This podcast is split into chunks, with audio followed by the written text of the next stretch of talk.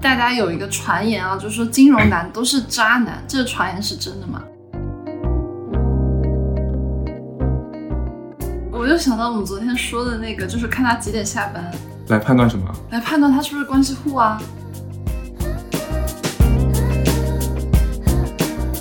所以小姐姐们看到朋友圈或者是看那些公众号发出来说有个百万年收入的华尔街 VP 的话，千万不要相信，他可能只是个 entry level，对，哦因为而且百万收入你也要分税前和税后嘛。而且百万在那边可能就非常非常的低了，因为你有个汇率在里面嘛。如果他只有一百万的话，嗯，对，而且你还要看后面的单位嘛。他可能会花你的钱。んだ歯ブラシ私には大きすぎる T シャツビンコムもう其实我们今天聊的整集播客，我们都都只是第一针对第一在层金是融个人行观点，行业的对工作者， 对，而且我们这个不是个定论，我们这个只是一个个人感受，嗯就是我的感受只是基于我的感情经历，就是 对我的感情经历可能会相对奇葩一点，就是完全不代表任何的定论啊什么的，就完全是纯个人分享。ダサい青い日々がいつまででも但是条条框框是用来拒绝别人的，而不是用来去筛选一个别人的。嗯，哦，这句话可以放到前面。是的，然后你当你真正看到那个人的时候，你会发现，哎，他其实不符合任任何一点，但是你就会觉得他闪闪光，那时候就不重要了。ひどいめまい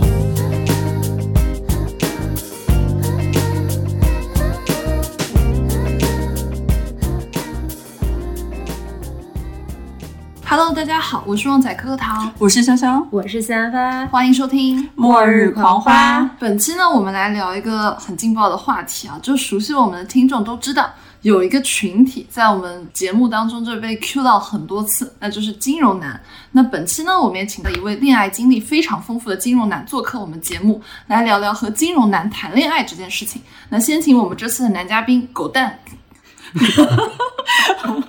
有点想笑，就是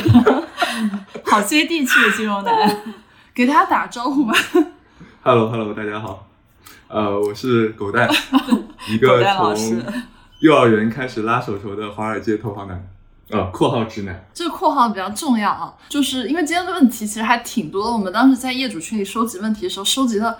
加起来快八十多个吧，然后我删了一大半，然后就把一些重复的都合并同类项嗯了。所以呢，我们今天这个可能时长有点长，然后大家可以选择性的收听。对，大家对金融男都充满了好奇。嗯，那我们先问一下狗蛋关于他个人的问题好了。我们直接一点，就是狗蛋喜欢什么类型的女生？作为一个典型的金融男。就首先啊，我我不算一个典型金融男，我属于那些比较 nerdy 的金融男。哦他一定要强调自己是理工金融，对，我是哦理工金融男，所以我喜欢，当然理工金融男也喜欢漂亮的女生，对吧？嗯，那除此之外，我喜欢什么样的女生？我喜欢聪明的。聪明漂亮。对，对我有个故事，就是我以前好像我看到我前女友的时候，我就在桌游杀上面看到她的，然后打剧本啊、打桌游的时候见到她好多次，我觉得哎，这姑娘有灵气，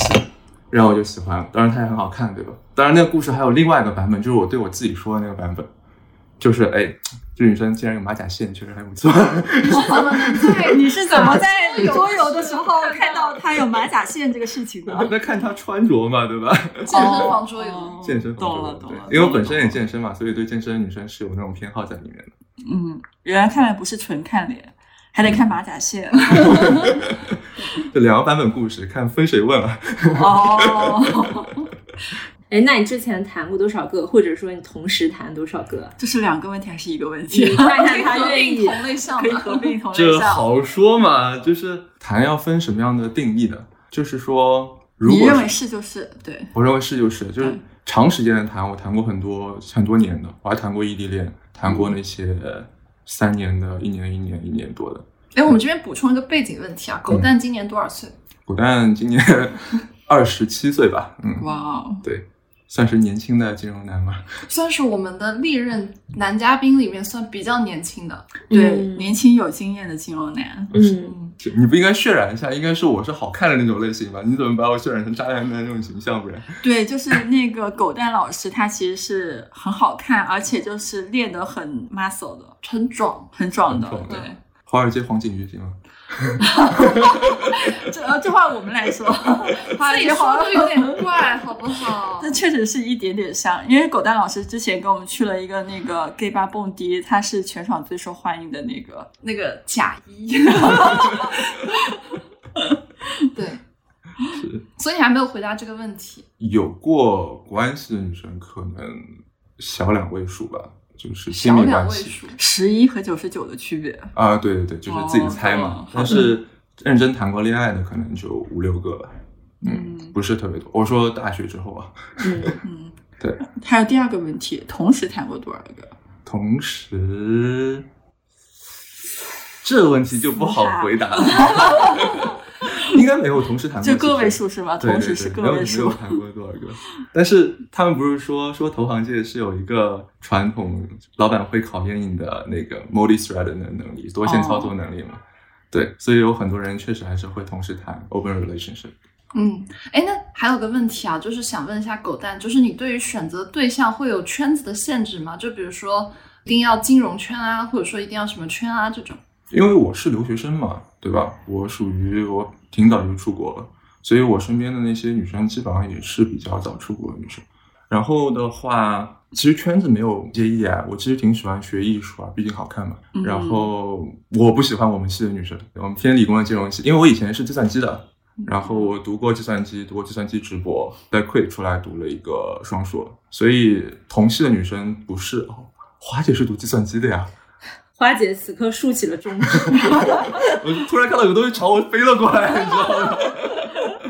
花姐是读计算同机系的，的原来是。呃，就是除了花姐以外的女生，我觉得嗯不太行。哎，那其实我们对金融男有很多好奇嘛，就是我们要不要先定义一下，就是比如说什么叫金融男，介绍一下金融男这个群体。嗯，我觉得这个这个金融男这群体，可能花姐比我还了解。我们那个 cross check 一下好吗？你们各自讲一个定定义一义。下。我只知道我某就是本人这一个金融男，花姐知道一 个一类金融男。就是我是属于比较偏量化的金融男，对我偏、哦我是投行卖方，是偏量化一点的。然后我们那边量化的只分买卖方嘛，然嗯后我们大多数人跟一级市场人是不接触的，因为我们有一个隐形的长身在里面。然后我是偏二级市场，就是偏 trading、sales，然后也有 research 类型的东西。嗯，对，这是狗蛋的定义，花姐的定义呢？因为金融其实分很多嘛，是什的么对冲啊，什么一级、二级啊，公募、私募啊，什么 IBD 啊，投行啊什么，其实太多了。但是如果你是 dating 中遇到一个男生，你只要问他你是不是搞金融的，嗯，就如果他的那个分类他属于金融这一块，其实他会告诉你是因为我之前谈过一个做律师的男朋友嘛，其实他做律师的那一块做的就是一个并购，哦，那嗯对，也其实这算个也算，也算哎，对是那个，就是就那个喝喝酒让对，你就是擦那口红个，就印是的那个个，，就是那个。那卖保险的都算金融男，他 只要搭一点点边，他现在就会说金融男。所以对啊金融男会把对自己细分的很细，感觉嗯，就是你看到说量化的说自己做金融的吗？不会吧，应该量化会说哦自己是做量化的，对。哦，对，因为量化其实现在算是一个比较 top 的 level。对，我们后面也会在鄙视链里面聊到这个话题。我想问，因为我之前 dating 过很多金融男，其实据我所知，就是还在成长期的金融男，比如说二十五岁之前，就是他还没有赚到足够的财富嗯的时候，我觉得他们是很拼的，其实几乎没有什么时间用来泡妞跟 dating。是啊对，所以我想知道你们有生活吗？还是说大概是从一个什么时间段来说才是开始有生活？我一直在怀疑我自己这个问题啊，我说我有生活吧，对吧？但是其实分不同的呃岗位类型吧。我觉得 trading 那边的话，因为它跟着市场走的，所以他每天下班是有生活的。那嗯五点钟之后就可以收盘之后就有生活收盘之后就是你的花花世界了，对吧我？我就想到我们昨天说的那个，就是看他几点下班，来判断什么？来判断他是不是关系户啊。哦，对，就有的 VIP 补是充一个小八卦嘛。对，如果你是喜欢那些什么 VC 啊、PE 里面的男生的话，如果他是 VIP，那基本上他早上十点钟上班，然后晚上三点半跟着老板一起就下班了，然后老板还会跟着他一起走。对，而且很多人有误区，就看到哎，这个男生朋友圈好像一直在出差旅游，嗯觉得哇，这好厉害啊。那他可能就是一个螺丝钉嘛，因为就 VIP 是不用出差的， VIP 也可能出差，他自己去玩儿呗， 对吧？另外一种出差的方法嘛。那要是晒酒店啊，晒什么，说明他嗯生活压力很大，老板把他压榨成打工人，对吧？全国可飞，嗯全国全国空降。对，笑死！哎，那我还有个问题啊，就是大家有一个传言啊，就是说金融男都是渣男，这个传言是真的吗？金融男都是渣男，嗯，你怎么定义渣男？谈得多就算渣男吗？有 cheating 行为的算渣嗯，就没有责任心的吧？啊？就全不全不知道，但是多确实是真的，对吧？因为他们本身背景挺好的，然后他们也知道自己给自己投入嘛，就像花姐说的一样，他可能在这个年龄阶段，他对自己的投入是最大的。然后他们可能本身学历、身材， 哦还有说身材的时候就不用摸自己了吧？然后摸一下自己的胸肌，呃，他们有做渣渣男的外在条件嘛？本身他们可能工工作强度也很大，如果像交易员一样的话，他们习惯了刺激，对不对？然后或者像像某些卖保险的一样，他们习惯了枯燥枯燥无味的那些生活，也他们也需要刺激。反正正反两说，就是他们需要更多的多巴胺分泌，所以说他们的生活就会偏向于呃华尔街之狼一样，就是抽烟喝酒撩妹嘛， 嗯对？吧？要需要更多的刺激在里面。所以就是金融男需要那种多巴胺分泌的时候，他们的周末一般都在干嘛？喝酒、蹦迪、德州、泡妞。泡泡妞，花姐为什么这时候苦笑一下？ 他穿插了三个环境，你知道吗？喝酒、蹦迪、泡妞，还有德州，他都在。花姐有什么要补充的吗？大家知道如果要找金融人当男朋友应该怎么做了吧？ 那我有个问题，就是你们在工作和资产方面一般会怎么 bluff，就是大话跟假话？ 对我，我我我记得我很小的时候，我就会很小是多小？特别特别小，特别小，就是可能我这个年龄。哦哦，那那没有那么小， 就我可能初中的时 候啊，我初中的时候就是家里面会给我介绍说，哎，这个长辈是个榜样，对吧？他进了华尔街某家投他行，是 VP，对他是个 VP，好厉害啊！或者说，哎，他是个某个渣打调到大中华区的一个总裁。然后工作之后发现，哎，好像一个组里面有四五个都是总裁、 副总裁，副总副总裁、副总裁，全是 VP 嘛，对对？吧？就可能不是这个行业的人，因为就我自己本身之前有在一级市场，就我身边有非常多的，呃，还在从事这行的朋友啊、前辈啊什么。然后你可能不在这行的时候，你会觉得 VP 是一个 VP 翻译过来就是 Vice President 嘛，然后他是嗯副总裁，你听起来很牛逼，对吧？总裁，是就总裁很牛逼，那副总裁应该只是比总裁稍微不牛逼一点点，但是 VP 他只是一个中层而已。是的。对，所以小姐姐们看到朋友圈或者是看那些公众号发出来说有个百万年收入的华尔街 VP 的话，千万不要相信，他可能只是 个 entry level，对，哦因为而且百万收入你也要分税前和税后嘛。而且百万在那边可能就非常非常的低了，因为你有个汇率在里面嘛。如果他只有一百万的话，嗯，对，而且你还要看后面的单位嘛。他可能会花你 的钱。花姐又哭笑背后了。力量，背后力量。是，而且就是这个东西，其实我这边有个小小的补充，因为之前有看过非常多，因为我们在这个行业会收到很多很多的名片嘛，其实你会看到很多人他名片上面，比如说写他不写 VP，他会写投资总监，嗯那总监可能大家第一反应是 MD 嘛。很多总监也其实是有水分的，为什么呢？是因为有些机构它是小机构，然后小机构的话，你名片本身就是让你出去有一些 show off 的成分在里面，你会夸大自己的 title，所以他就比如说他上面写的是投资总监，然后我当时还收到过一张这样的名片，我还去问我朋友说，嗯，我说我收到这个人，他跟我讲他是叉叉资本的投资总监，但是我看他朋友圈，我感觉他好年轻啊。我说他是投了什么很牛逼的案子嘛，就那么年轻升了总监。然后我朋友过了一会儿跟我说，他说他们这个机构吧，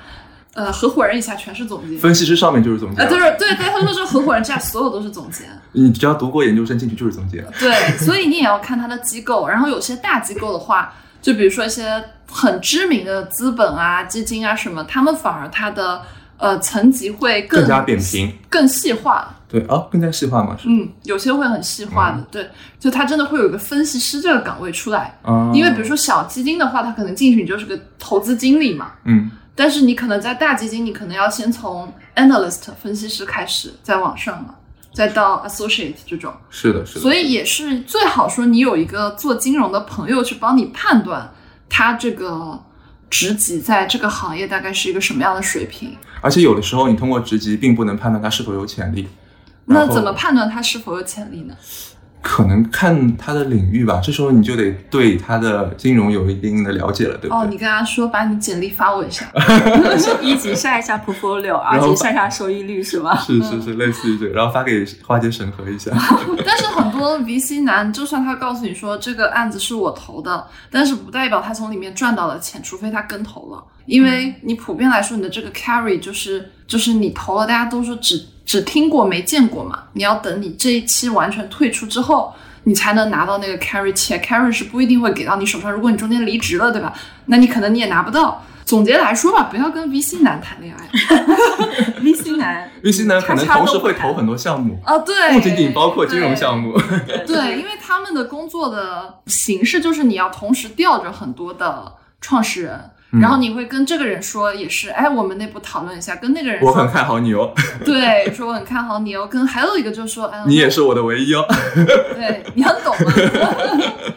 就他的工作性质决定了他是个海王， 嗯，所以海王的技能可以平移嘛？当然，我知道我身边有很多做 VC 的朋友，如果你们听到这一期，请你也不要来骂我，我可以请你吃饭。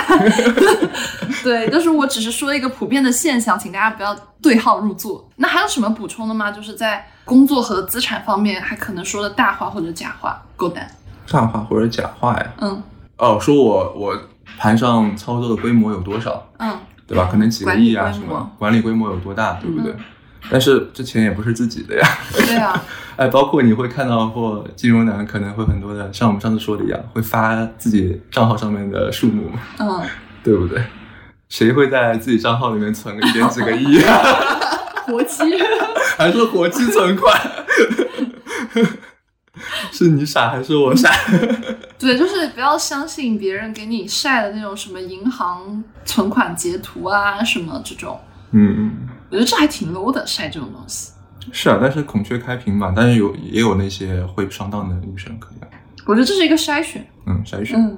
就跟诈骗一样是吗？相信的人才对，会先给真的你一信。个看起来就是很弱诈势骗的手钩子，对，就是诈骗手段不要高级，就是一定要把那些就是刚刚好把相信这一套的傻一点的人先筛进来。哎，那我们接下来就进入到就是金融男的感情观这一趴、哦，就是我有个问题，就是金融男谈恋爱真的会计算 ROI 吗？ROI 就是投入回报比，我觉得呢，呃，是会算的，但是你也别那么高看金融男，对吧？他们也不一定算得来这些东西，要分的。这怎么算呢？我好好奇啊。不同行业不一样嘛，就是有些行业算 ROI，有些行业算 P&L，有些算行业算 DCF，对不对？意思就是说，哎，我自己投入投入多少，那我要获得相应的产出，对不对？每个人都是这样，可能 P&L 也是，像你一个交易员，你要算你每天哎操作的时候你自己的得得失哎，什能么不能给我们的听友解释一下，就我们刚刚提的那些缩写嘛？因为可能很多人都不是金融从业。哦，ROI 就是说你的 return，然后是分子对吧？然后它的 over 呃你的投入，就是说你固定投入得到的回报率是多少？那很多男生他会觉得，哎，他会算计说，嗯，我在这女生投入上面花了多少时间、多少金钱，然后那我又获得了什么呢？嗯，对？吧？那可能比较量化这个东西，你们会算自己一天时间值多少钱这个这个比例？其实是有的，是会的。嗯对，因为比如说交易员特征就是比较高强度、高风险，嗯要求那种短期内高回报，对不对？但是你想看 VC 又不一样了，像刚才说的一样，VC 就是说它海长王呀它长线钓大鱼，你不发现吗？它是有耐心的，嗯，它看到你潜有潜力，它可能就播下一个种子，它觉得你有有这个潜力在里面。对，这个吧故事告诉我们不要跟 VC 男谈恋爱。对，但是这它虽然会看到你的成长性，但是它可以投下好多个项目。嗯，花姐有什么补充的吗？补充就是金融男真的，我们待会儿会说那个鄙视链，就是金融男分的真的很不一样，你跟不一样的男的，他的这个 ROI 的想要回得到回报的东西完全不一样。是就的比，如我之前谈过一个做私募量化的男朋友嘛，然后他的人生其实什么东西都有了，然后他唯一缺的东西就是刺激，就他的生活嗯只有是两的件事，就是交易和我。这两件事情其实是对他的人生来说产生多巴胺最大的两个东西。就除了这两个之外，他对其他东西都没有兴趣，他对吃什么也没有兴趣，玩什么也没有兴趣。那就很是无聊哎。对，但对他来说非常刺激。那你是怎么刺激它的呢？ 你猜，你猜。但其实他给我的感受也是他会算 ROI，但是他在我身上几乎不怎么算 ROI，因为他能付出给的东西太多了。然后他在自己的时间上，他是会经常不经意的，就是会算 ROI，但是他有时候也会让我很不舒服。比如他有一次在我家楼下等我，然后我迟到了，大概就等了我十分钟吧，十几分钟。他说他就是在炒夜盘，嗯然后他告诉我十分钟之内他赚了大概七八十万。然后这种话说出来以后，就是我只能说一句你真厉害， 然后然后这种感觉其实是会给人压力的。就如果你是一个就可能有一点就是没有办法去衡量他的这种投入和产出的，你很有可能就是会在他的这种表现下，你自己会很不舒服。嗯，是的，真的不同的行业，它要求的是不一样。比如说会有人会多线操作嘛，投很多个项目广撒网，对而有人算 ROI，可能像 crypto 的话，它会算杠杆，它要杠杆拉满的那一种。就是如果我在单一的投入上，我在你这里的杠杆，比如说只有一倍，他就会选择撤。但是如果他的投入到另外一份感情，他的杠杆有十倍，哇，那必须 all in 了，那我们其实女生也可以学习这种思路啊，就是拉满杠杆是吗？ 就看你真的想要什么嘛。对。嗯但是我刚刚其实想接着你那个说，就是如果有人在我面前装逼说他赚了多少钱，我内心就会想，又不是给我花，你在我面前装这个干嘛？对就会很不爽。嗯。嗯，我最不爽的是，因为他做量化嘛，然后他每一天都会给我看我今天打了多少个二十厘米的板，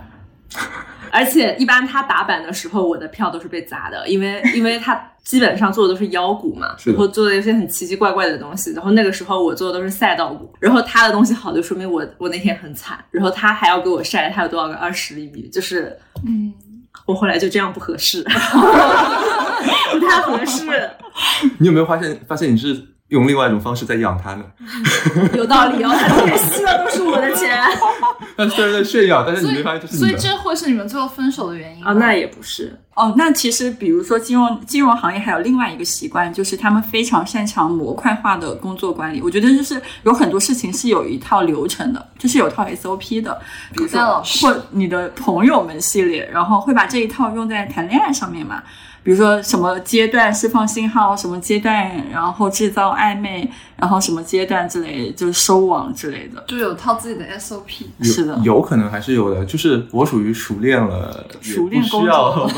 内化了，内内化。化了了，内化了，就熟能生巧，就也没有那么感觉它是模块化的，对吧？嗯但是通常来说，可能呃这样的男生是有这样的套路的，对吧？可能我有个朋友是有这样的套路的，他会一开始会炫耀一下自己的生活啊什么，让你觉得他自己非常有价值，对不对？然嗯后哦这个这在那个 PUA 课程里面叫展示面，哦 哦。原来是这样，然后他就是经常会看到朋友圈，他到处玩，然后发个什么定位啊，什么他在新加坡，明天他在日本，啊对不对？然后其实他都在打工， 然后呢，然后接着他就会用他生活中和客户接洽的那种很有绅士风度的那种方式来跟你交嗯流，对吧？这种追求手段，但是有的时候就很油腻，对怎么吧？说？就像你是跟客户交流啊，嗯对吧？你就像淘宝的买家一样，在吗亲这样，在吗？ 哎，今天在干嘛，对吧？嗯， 有点有点油腻在身上。在干嘛？睡了吗？还没睡。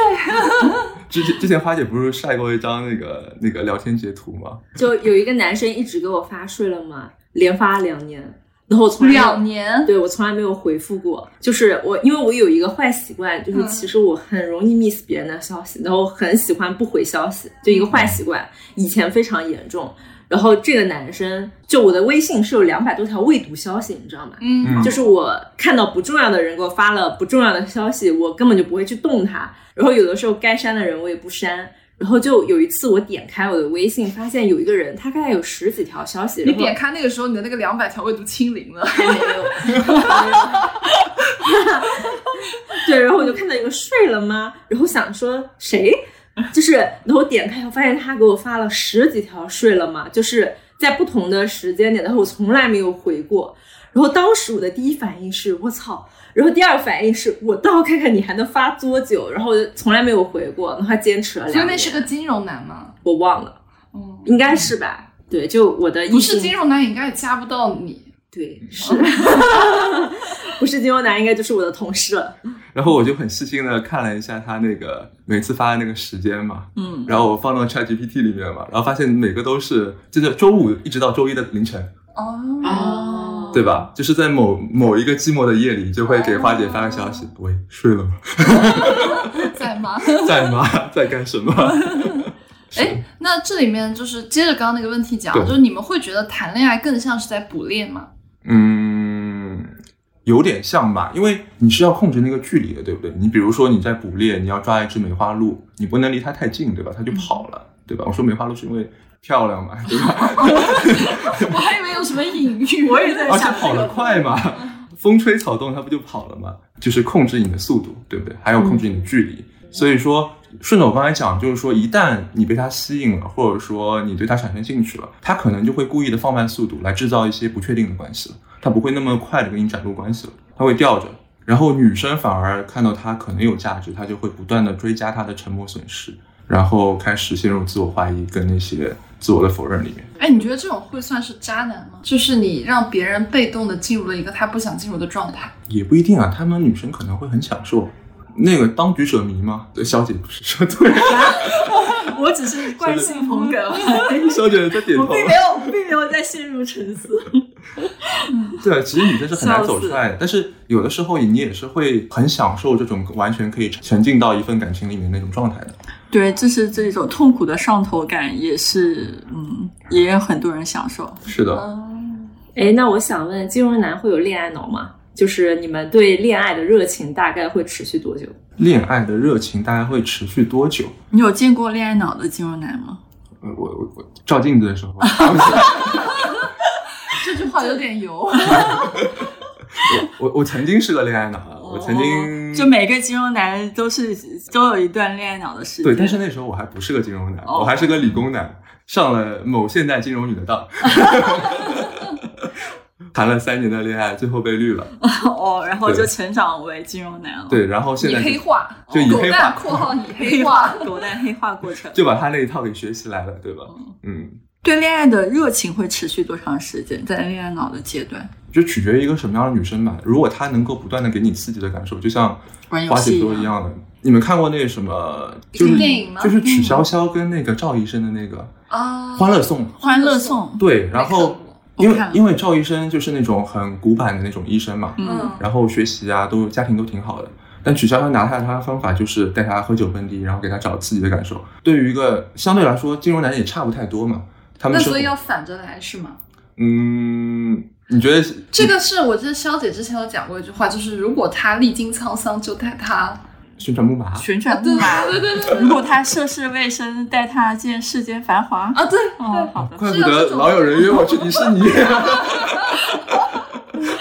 嗯，对，就是他们可能已经本身已经会释放一些压力了，所以你要制造一些除此以外的一些惊喜和刺激来，呃，激发他们的乐趣。嗯，好累哦，那这样感觉。是啊，但是那是拿捏他们的方法，那除此以外就很难有一些其他方法了。那我还有个问题啊，就是金融男的取向狙击大概是什么样子呢？就是什么样的女生是金融男杀手？就是会就普遍大盘吧，就会对比比如说会喜欢某一个类型，我我觉得可能偏向于两种吧，一种是可能会强强联手，那可能 VIP 们大多数我看到都是这样子嘛，他们也会找另外他一们个。相约三点半下班。像因为三点半下班，然后我们就看着他们拿着老板给他们的礼物，手牵着手就下班就了。是 LP 的女儿和 GP 的儿子的意思嗯，吗？ 对。对，还有一种就是稳定的大后方嘛，他需要心态很稳定，不会给你惹事，很聪明那种。我可以补充。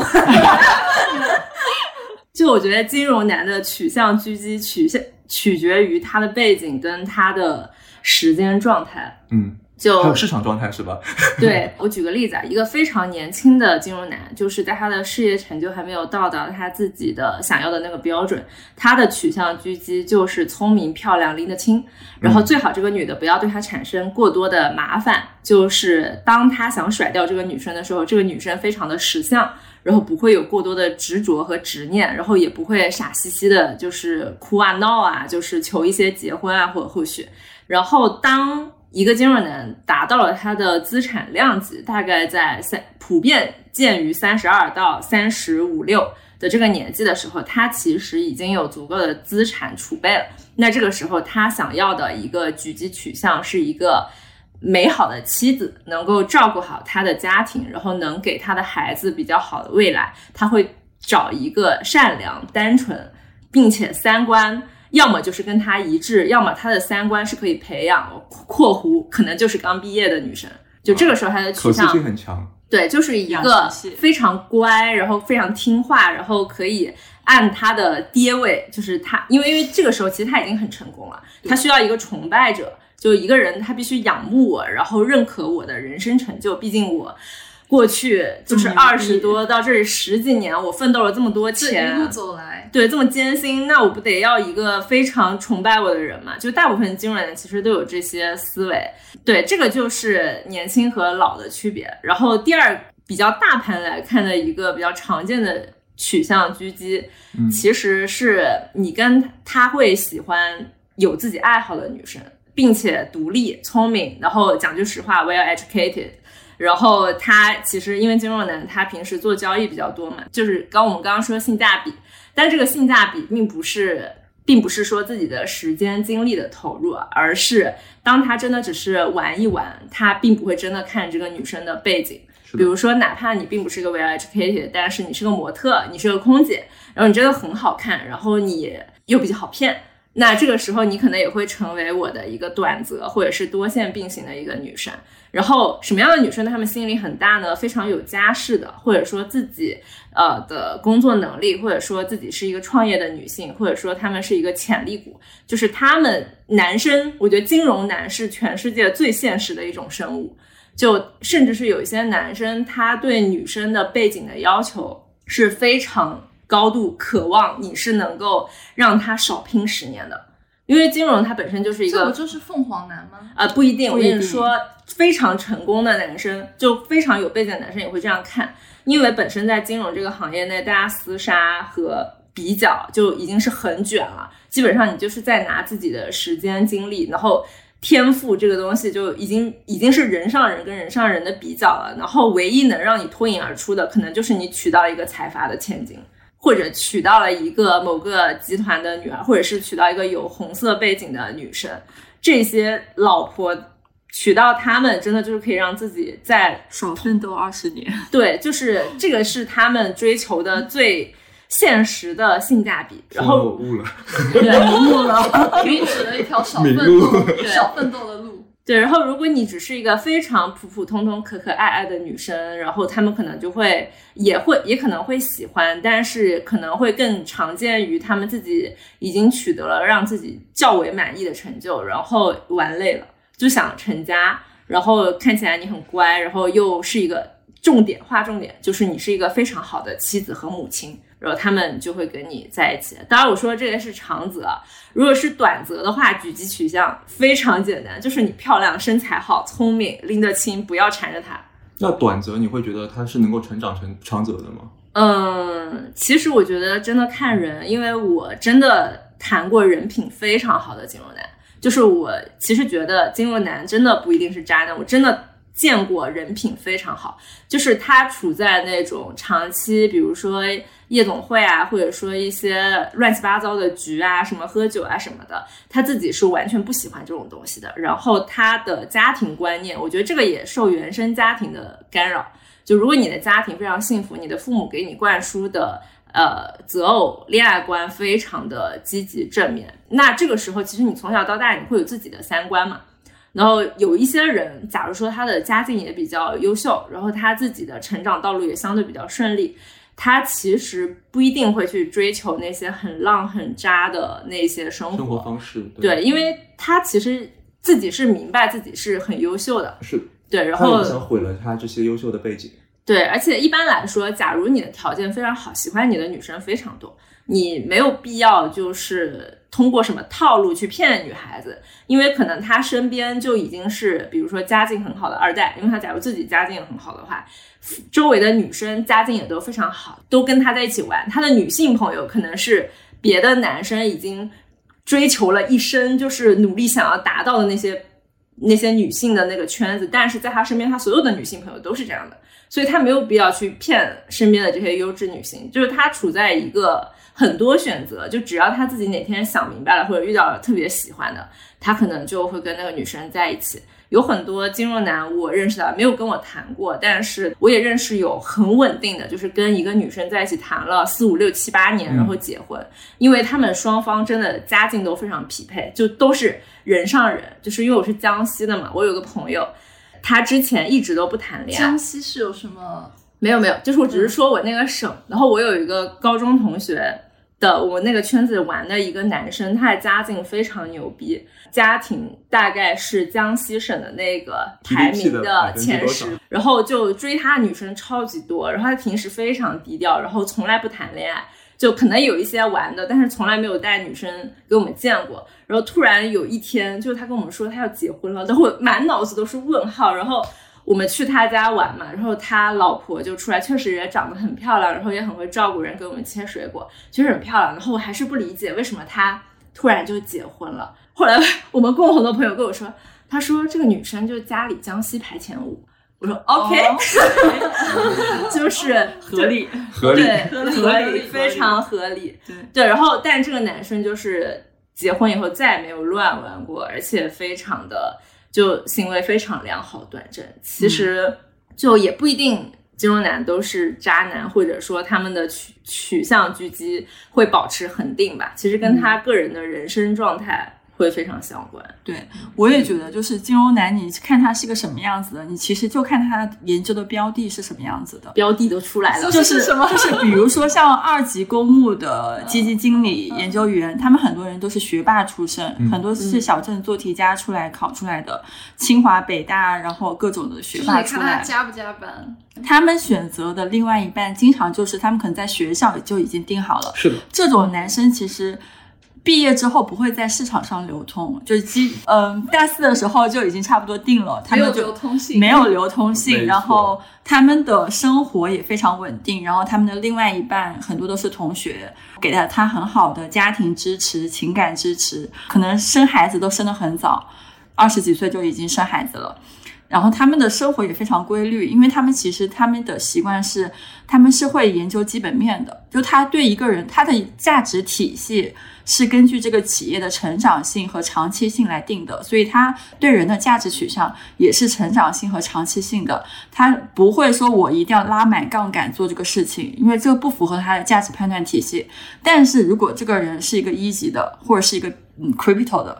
他的价值判断体系就是我要拉杠杆做事情，如果没有十倍收益率，没有百倍收益率，我为什么要做这个事情？就是他一个人每不同的价值体系是不一样的。那所以他们这些人，他们不会在二十几岁或者毕业的时候就把自己的那个终身伴侣给定下来，因为他要找杠杆率最大的一个标的。嗯，是的，我我挺同意那个说好的金融男是不会在市场上流通的那个。对，就我觉得感觉他就像在你在古玩市场就里面只淘个古听过董，没见过。对你只听过这样好男人，没有见过，你知道吗？嗯就像你在古玩市场里面淘古董一样，你知道吗你在北京那种什么古玩街上面淘古董，对吗？嗯但整条街都在流传一个简陋的故事，对，每个街上都在捡漏，对不对？但你嗯真的见过那些东西吗？那些东西在大英博物馆挂着呢。你看你被已已经被那已经个被防收弹藏玻了璃给这样对，保收护藏的那着些人哦是就是刚是才是花姐和肖姐说的那些。 我我你知道我刚刚听他们讲的时候，我就在想说，他们你们刚刚有提到说很多男生会想找一个稳定的大后方那种，你知道我就想起来，原来我看一个脱口秀是阿里旺的一个脱口秀，嗯它里面就有提到说，你知道我有个老婆会有多成功吗？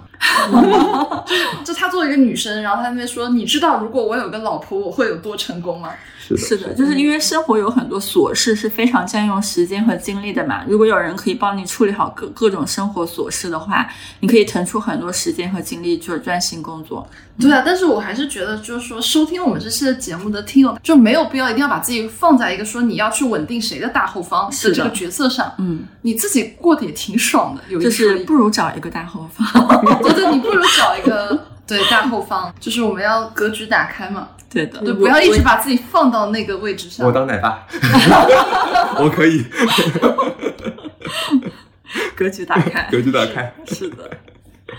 好的，其实刚刚我们包括花姐和大家已经分享了，就是金融男他的一些具体的特点，然后他的一些取向大概是什么样子的。但是我还是想听一下狗蛋老师的一些观点，就比如说金融男会不会很难进入稳定关系？他他你周围的朋友会期待婚姻生活吗？就什么样的情况下会进入一个婚姻的状态？我我今天早上就是我原来对这个问问题的答案是不一样的，但是我今天早上刚看到我朋友圈里面，就是两哦个有人结婚了对有人结婚了，哇哦，狗们的 BP 结婚了，特别好的一个同学，对我还是挺祝福他们的。之前我是会觉得，就是我有点跟肖姐刚才说的不一样，嗯因为你说他们可能清华或者北大出身，我同学都是这样子的，嗯那他们可能毕业之后就找一个同学啊什么的，嗯但是也有部分的人就会上岸第一箭，先斩意中人嘛。哦，对他立马上岸了，就跟对国内的在工作的女朋友分手了，对不对？所以说谈异地他们也是挺难的，对吧？嗯嗯，但是想要稳定下来的那些人，其实本身你一看你就知道了，他们本身的特点就是很理性，非常可能家境也非常好啊，或者什么，也不是那种金融疯狂的那种，他们就会想，哎，我很好的在这一步该做什么样的事情，对吧？都安排好了。但是也有部分呢会有投机的心理，但是有投机心理那些人就不知道机会是什么时候会来，也不知道下个机会会不会比这波浪潮更大，对不对？你说这个投机心理是什么意思？投机心理就是说，哎，有可能下一个更好，下一个更乖，对吧？ 下一个是一个上市公司的女儿，是的， 那就很难稳定下来了，对不对？嗯，这个我可以补充一点，就很多金融男就是其貌不扬的金融男啊，就是金融男分两种，一种是长得真的很帅，第二种是其貌不扬。然后长得真的很帅的，就他很有可能是一个不婚主义，嗯因为他接到的橄榄枝实在太多了，而且他自己又非常能赚钱，他其实没有必要真的就是一直供养一个女性等等。嗯对，就我我当然不是说所有的都这样，只是说它会比较常见，因为就相当于你一个人一直把它放在很甜蜜的甜蜜区里，就他不太可能会突然脑子一震，就是说我今天要开始稳定的生活，从此我只跟一个人在一起，不太可能。但是如果是外貌条件没有那么出众的，我认识非常多的金融男是走相亲这条路的，这个是大牌呀、这是大哎，牌、所以会发现金融男下班都在干什么？感觉都在相亲哦。 真的有非常多，因为他们的时间非常宝贵，而且是的他们的目标很明确。他们其实最后结婚，他们用一个词来形容，就是各取所需。我为一个女的提供足够的物质基础，另外一个女性给我提供她的生育价值。我讲一句实话，就非常直接。其实这个女生只要漂亮，或者是满足我的一些硬性要求，这个女生她已经没有像年轻人这样愿意花个一两年、两三年去跟一个人谈恋爱了，她会直接进入相亲。你想要物质需求对吧？我给你提供，那我想要一个生育价值，就是你漂亮，我对你要求会非常高。其实他们金融男相亲要求贼高，包括对教育水平、你的家境，他不会，他可能会稍微也有一点要求，但是他整个就是一个交易，对他来说这也是交易。对，就是非常看整体来说，就是一个基因水平，就是你是不是适合当一个非常优秀后代的妈妈，嗯无论你的脑子还是你的身体条件，还是各个方面，就是看你整体的基因是不是够好。嗯。陷入了沉默。哎，那我有一个问题啊，就是我特别想听狗蛋说，就是你自己选择对象的短则跟长长则的核心在区别是什么？因为我刚刚听你说，你其实谈过很多，就是也有一年以上、好几年的。嗯，对，那其实对你来说，这个分割分割的这个区别在哪？我觉得我刚才问花姐，就是因为我觉得短则是可以转化为长则的，因为短则可能是一些表象上的吸荷尔引，蒙对吧？荷尔蒙的突然之间的嗯那些吸引，那我可能觉得她好看，可能觉得她灵光一闪，嗯可能觉得他有一些跟我契合的一些化学反应，但是时间久了，你要看的还是他的性格，包括他的背景、家境，因为家境可能会决定他的，可能不不一定决定制高点，但可以决定你的道德底线，嗯不会在一些时间做一些错误的事情。嗯然后你渐渐觉得他认可他了以后，可能就会转化为长则的。但是同时，刚才花姐也说了说，哎，他可能会不对对象有要求，因为他对自己非常有要求嘛，他可能对对象有要求。这我也是自己在反思自己的一点啊，就是 我觉得我之前是很挑的，然后我就会觉得说，哎，你做这个，那我帮你规划下一步。那我我是类似于一个养成系的，哦，对我会随着他的成长，给他不同的知识机会，然后带着他一起做这个事情，然后直到把这件事情做成了。然后我会从完全接手一直到半接手，然后到慢慢脱手。但是女生会不适你应，是男菩萨吗？我是妈妈， 但是女生会不适应，就会觉得，嗯，你放手了，那你不爱我了。那时候她们情绪就会不稳定，然后又触发了交易员的机制，就觉得，嗯，我的大后方不稳定，那不是我想要的那种类型，从而就可能分手了。成长速度没跟上，学习速度也没跟 上。但其实不一定是个良好的心态，对不对对对对对吧对，嗯，嗯，哎，那关于这一趴，我还有一个问题啊，就是金融男谈恋爱修成正果的对象，他的用户画像普遍是什么？我们用到了“用户画像”这个词。 T A 是对谈恋爱哦，恋爱修成正果。恋爱就是恋爱修成正果不就是结婚吗？不是我的结婚解释吗？我我的意思是，修成正果也不一定要恋爱，哦，就 anyways，就是走入婚姻，对对对对对，哎花姐你怎么想？ 我想一想，就是就我刚刚说它的区别，其实是一个男生，就金融男，他跟一个女生，他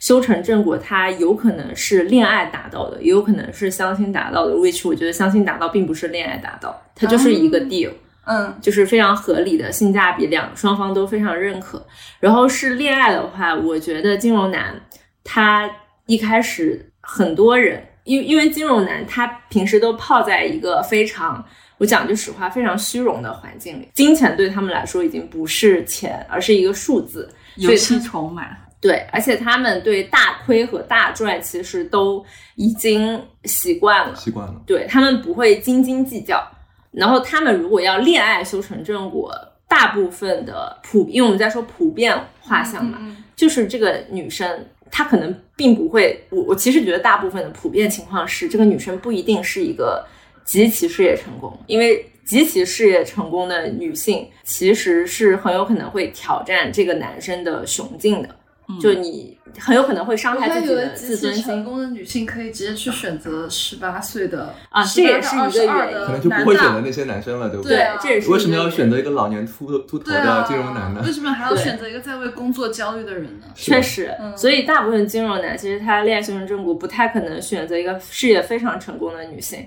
然后他们其实也不太会选择一个同行的人、同行的女性，因为这个行业其实相对来说比较乌烟瘴气。然后在这个行业从业的女生，其实能从业的都是一些已经是非常精英的女性了。那精英的女性，其实她每天耳濡目染，天天看自己的同行上班下班怎么泡妞，怎么干嘛。其实这些女生心里非常清楚，就她们知道你的背后那些肮脏的东西是什么，所以她们会跟同行女生在一起的时候，会有一种底裤被人家掀掀了的感觉。以及这个女生会非常容易 touch 到你的客户，你的每天接触的一些就是上下级，就是你在这里面乱搞，你非常容易爆雷。哦，非常容易被那个 PDF 精准投放。就是对容易被群发邮件。对，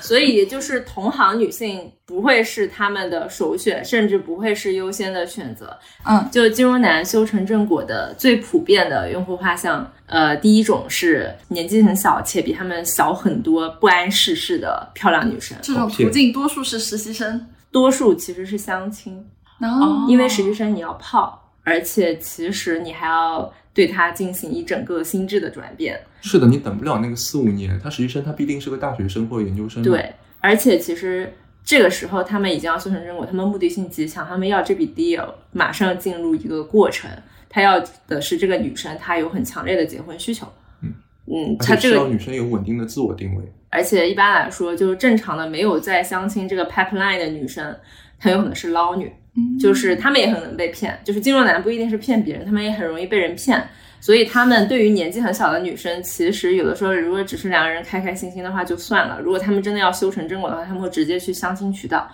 因为这个渠道里其实有非常多金融男，他们有非常多稳定的提供这种女性的机构。就一个金融男一定不可能只有一家机构，他们的相亲对象会来自于很多家付费且比较昂贵的会员的机构。而且这里面我想补充一个小八卦，就是其实就现在整个大的一线城市的相亲市场里面，就是优质男性的数量是要比优质女性的数量要少很多少的嗯非。常多的。所以我有朋友之前有跟我讲过一个案例，就是说有一家相亲机构主打高端相亲，拿他的资料拿过去说，你就借我们挂一个礼拜，给了他一万块钱，也不需要他做任何的事情。我说怎么还有这种事情？ 我的兼职找到了， 对，对。然后第二种呢，其实就是一个大资方，嗯就是这个女生是某某家的千金，且他们要的是那种比较废的千金，不是像三星找公主那种，就是要一个很有钱的财阀家千金，且这个千金啥也不会，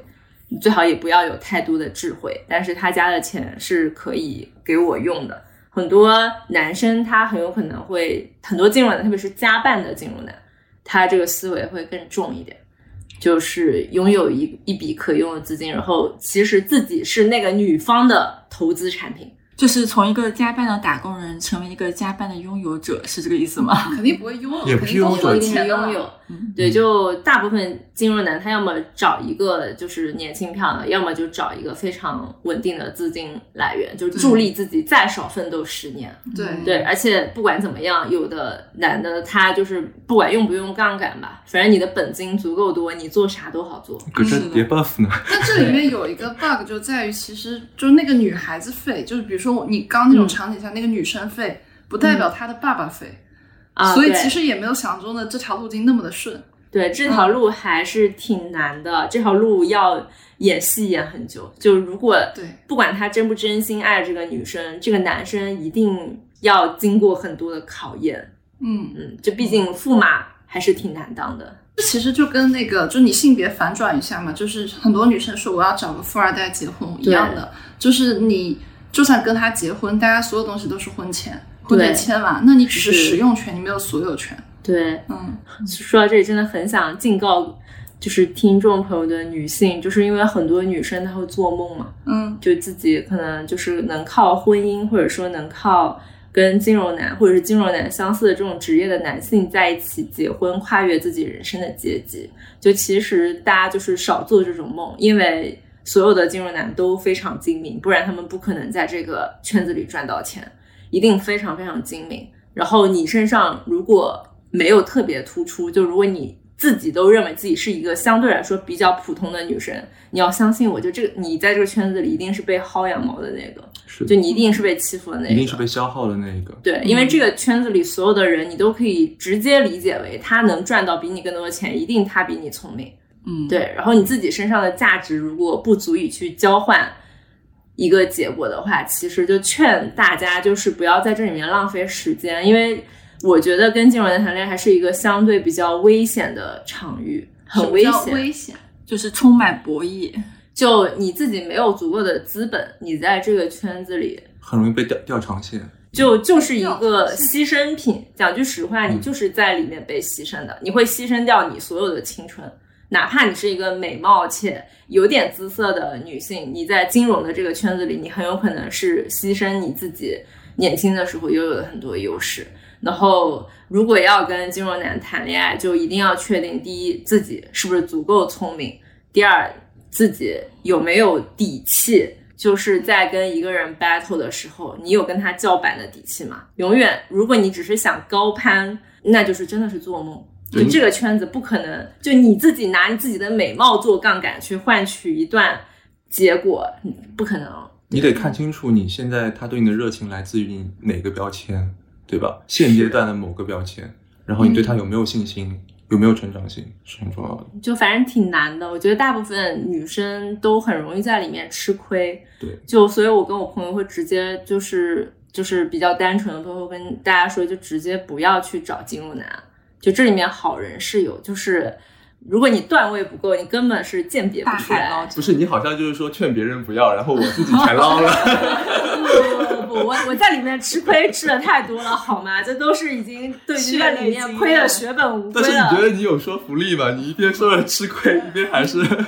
哎，但我这里其实想补充一点啊，就是我们这期放出来的之前，其实我们应该有一期法律的返场已经嗯放出来了。嗯但是对法律的返场里面其实有提到，就是就是有很多就是说法律其实是不保护不劳而获的这些行为的。是的，所以这其实佐证了刚刚花姐说的，就算说他给你花了这些钱，或者说你觉得说你通过希望跟谁结婚，然后达到说获得一笔财富，这个其实是不不受法律保护的。 对，这个风险对会特别的大。对，就对很容易你自己赔了夫人又折兵，这样就是是唯一可行的，就是说，如果你不介意你自己被要求、被消耗，然后你觉得这些阶段对你来说是一个很好的动力，你学到了某些东西，你能够接受这个，是的，你接受最坏的结果，那可学以到。什么教训嘛？你问花姐学到什么？你不要问我。 学到了很多交易技巧。嗯，是，对他他们同时也会教你一些不同的东西嘛，对吧？他们毕竟收获的知识会很多，接触的领域也会很多嗯毕。竟这个行业出懂王的概率也很高。对，我来考考你，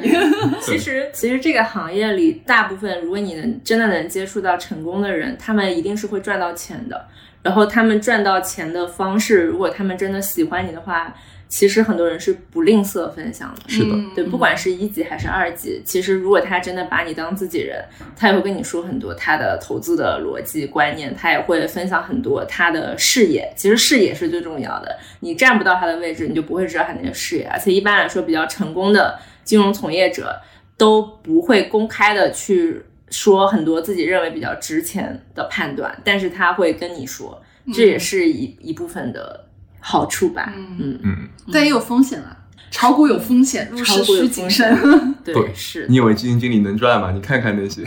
听了他话有用吗？看私募 排排网上的一些收益率，是的。 对，哎，那我们刚刚说的那些话题啊，我们这边再穿插一个比较有意思的，就是为什么放在这一趴呢？就是很怕我们这一趴放在前面，就会被一些我在我们这边伤害到的金融男或者金融从业者，他就不听了。 我觉得我刚才已经得罪很多人了。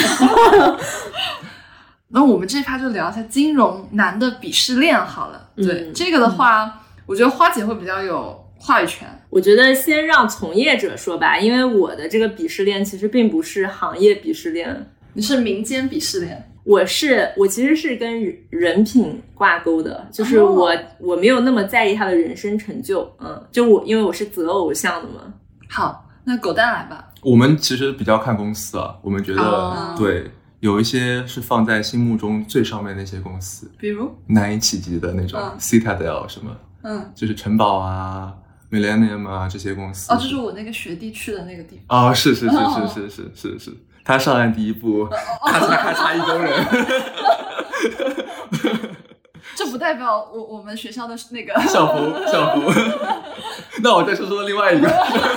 没有没有没有，就是有一些是特别特别聪明人才能进的，那我们其实是按进入的难度来区分的。我们会觉得一些顶尖的量化对冲基金是非常非常难的。其次的话，像我们学理工量化的，会有一些 pop trading 是很难的，因为 pop trading 是按用自己的钱来做交易的，自营交易是非常难进的。然后其次的话，就是一些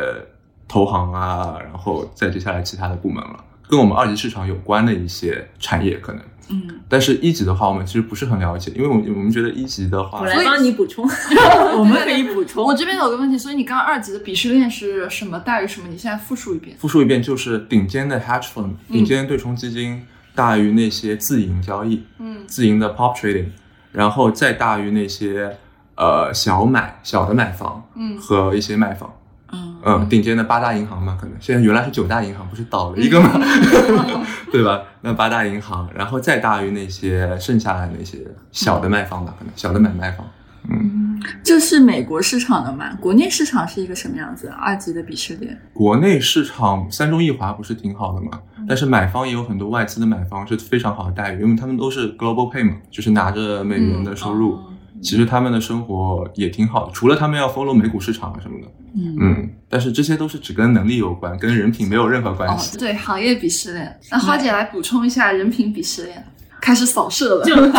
非就是非相关人士紧急 撤退。我真跑了。 我觉得这个不是鄙视，是如果你想要跟一个男生谈恋爱，你可以从很多的侧面去了解这个人。第一个，其实如果你知道他是个金融男的话，我建议你不要，你先不用问他在什么公司，你先问他的学历。对你先问他学历是对的。对，就是因为因为有一些呃，比如说凤凰男，嗯就是嗯，他的成长曲线跟一个完全就是家境优渥的男生，他这个最后达到的 level 可能是一样，但是这个成长心得是不一样的你。问他初中在哪 儿上？真的有道理。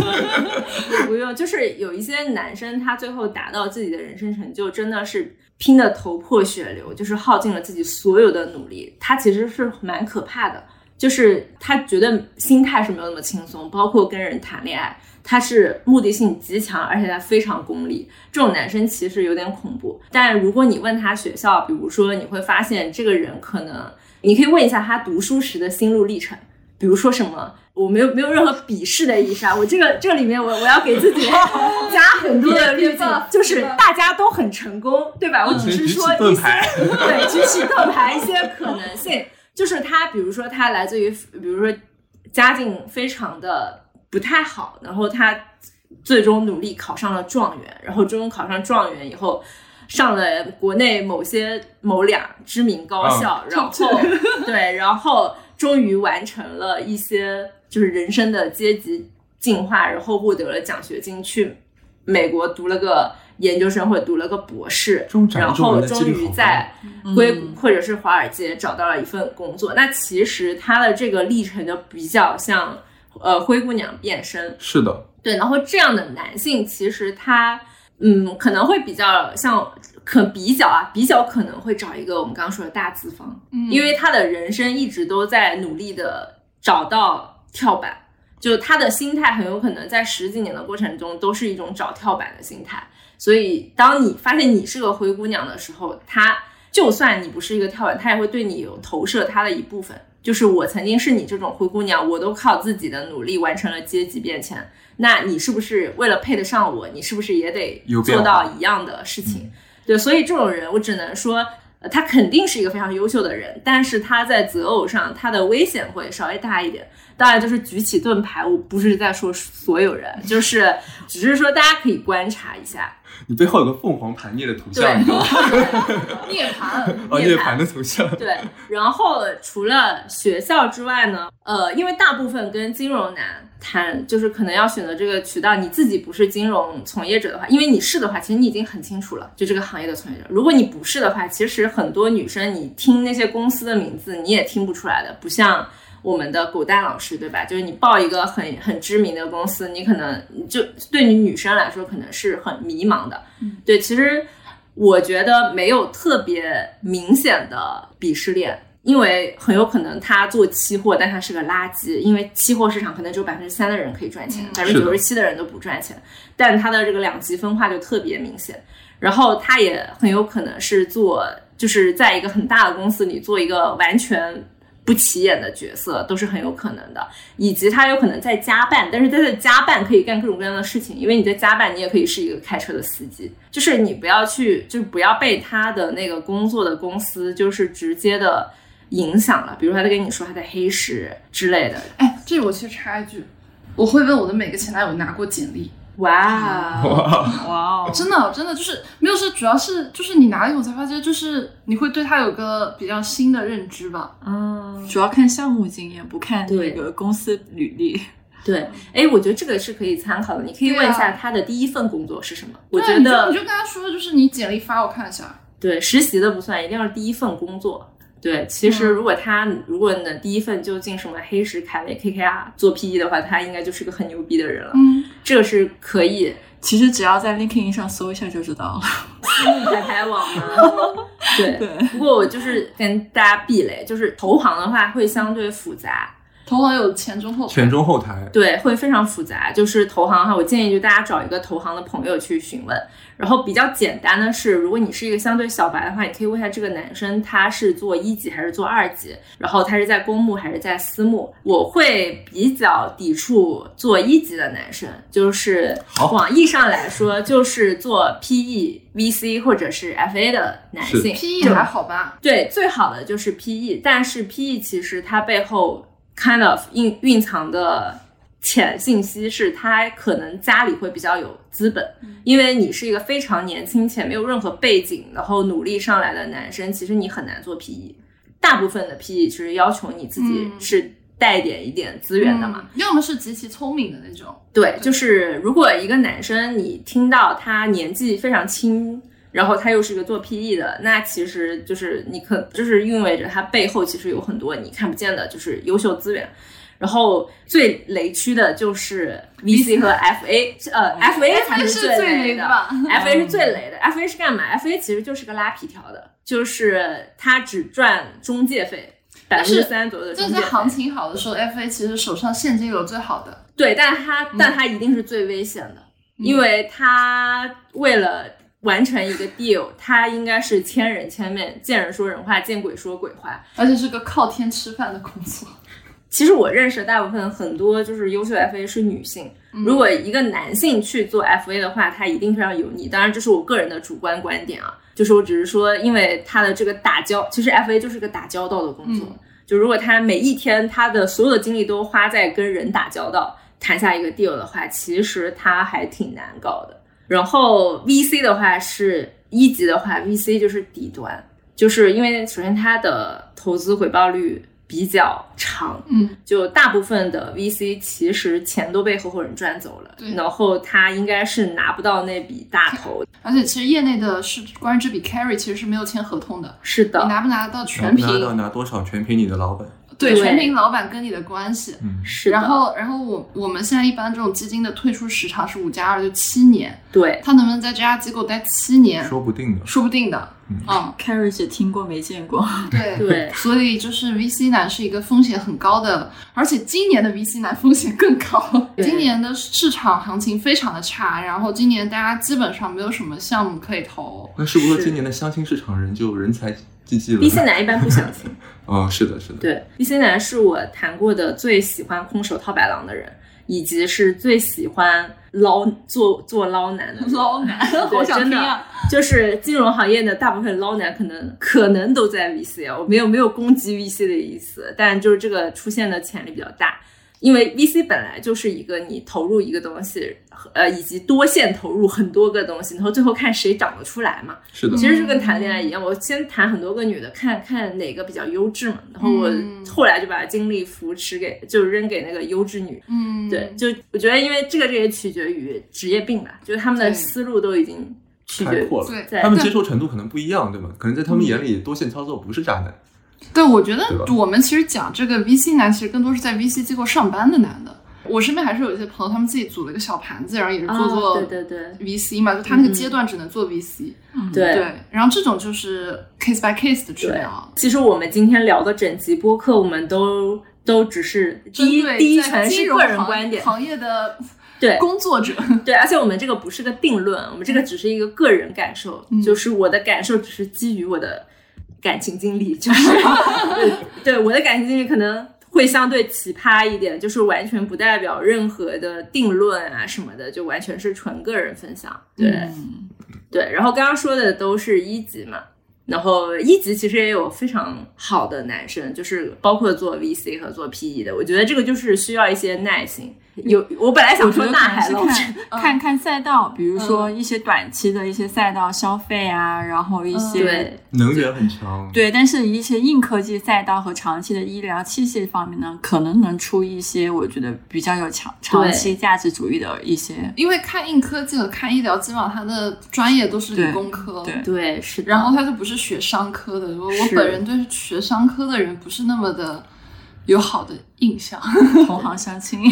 对，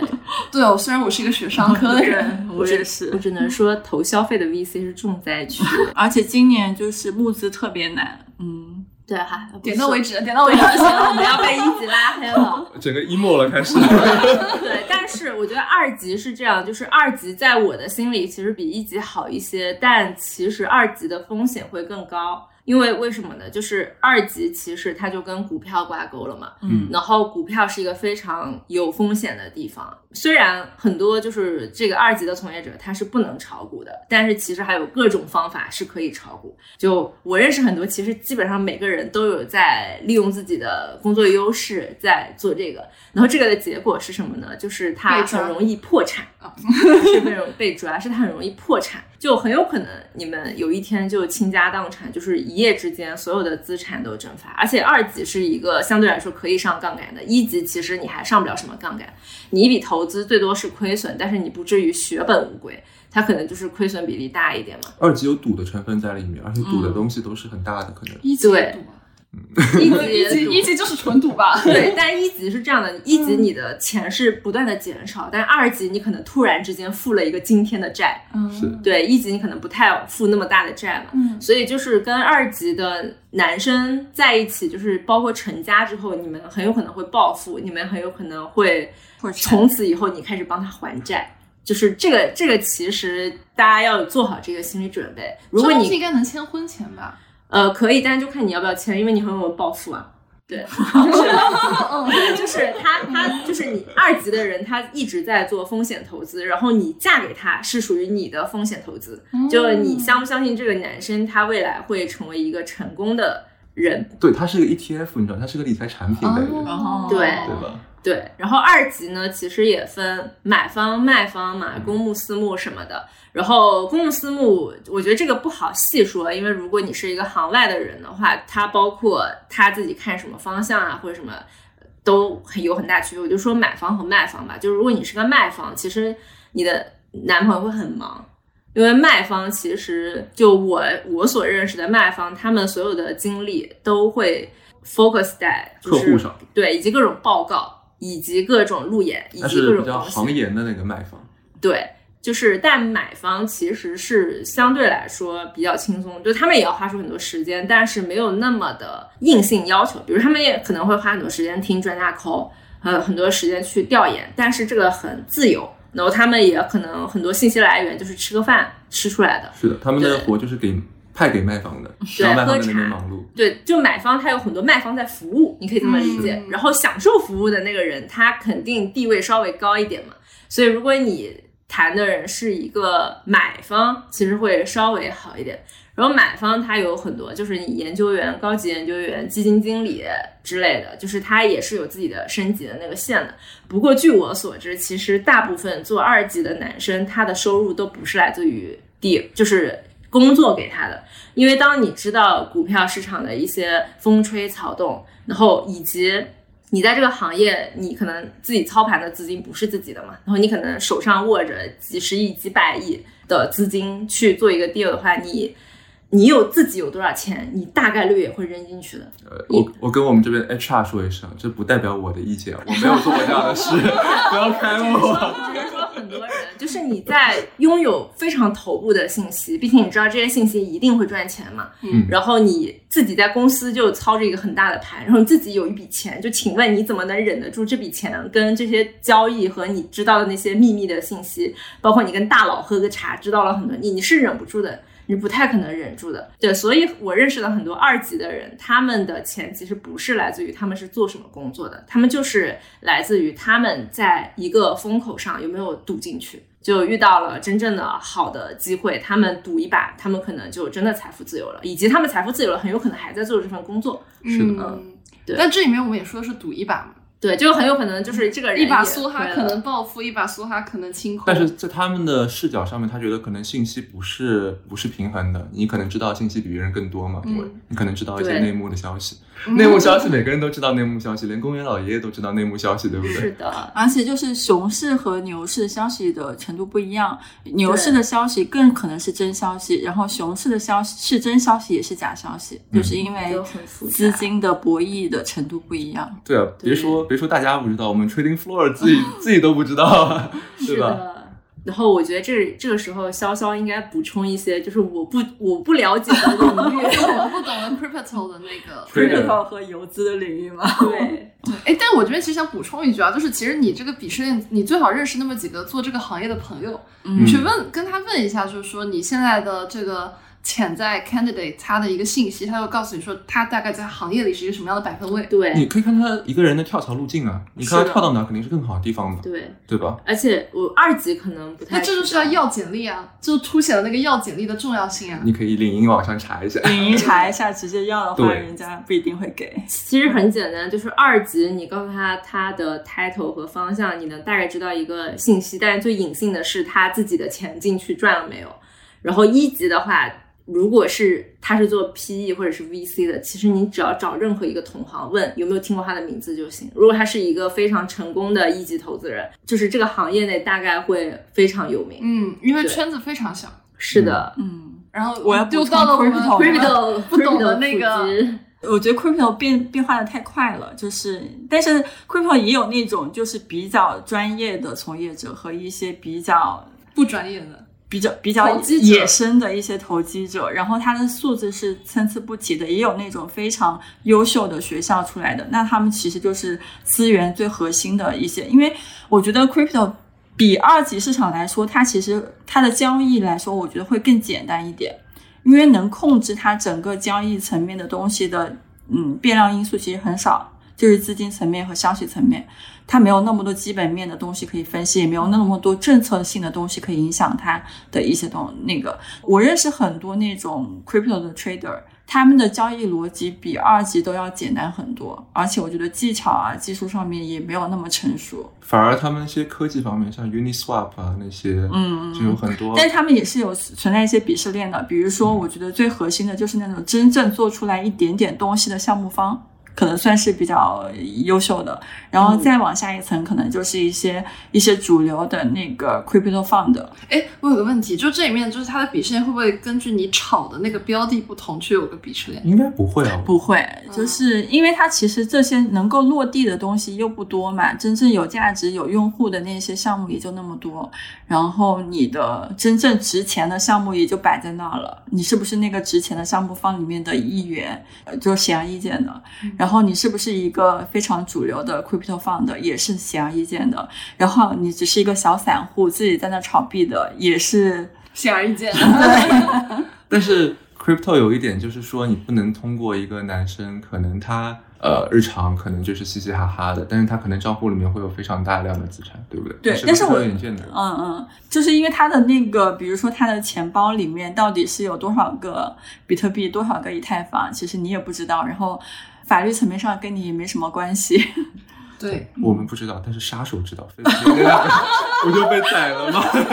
杀手知道是的结合时事加时对对对。但是我觉得他们有一个很微妙的点是，其实每一个 crypto 从业者都知道自己的资产是需要打个折扣的。是的，对，嗯就因为是他们很难拿出来，你不觉得他们很难拿出来。就比如说，我就算账面上我有一个亿的 crypto 的钱在上面摆着，其实在他心理层面来说，放在现实世界的这种法币世界来说的话，他可能至少打个五折。对我有个清华的同学，他拿了国内一家呃 crypto 的对冲，老板跟他说，你我签了每个月给你三千块钱工资明明面上，嗯，然后私下里面微信转账给你两万九，他然后不告诉他年终奖是多少，因为 trading 的话，大多数的收入来自于年终奖嘛。嗯然后他说去年的 quant 一年给了五十万美金的年终奖，嗯呃，打到的是你的那个 USDC，但它就是任何东西都是没有保证的，而且你这个钱你是拿不回来的，对不对？是就就的是在你不可能在 USDC 国内花嘛。嗯，对嗯，他们有一个原则，就是人和钱一定要在同一个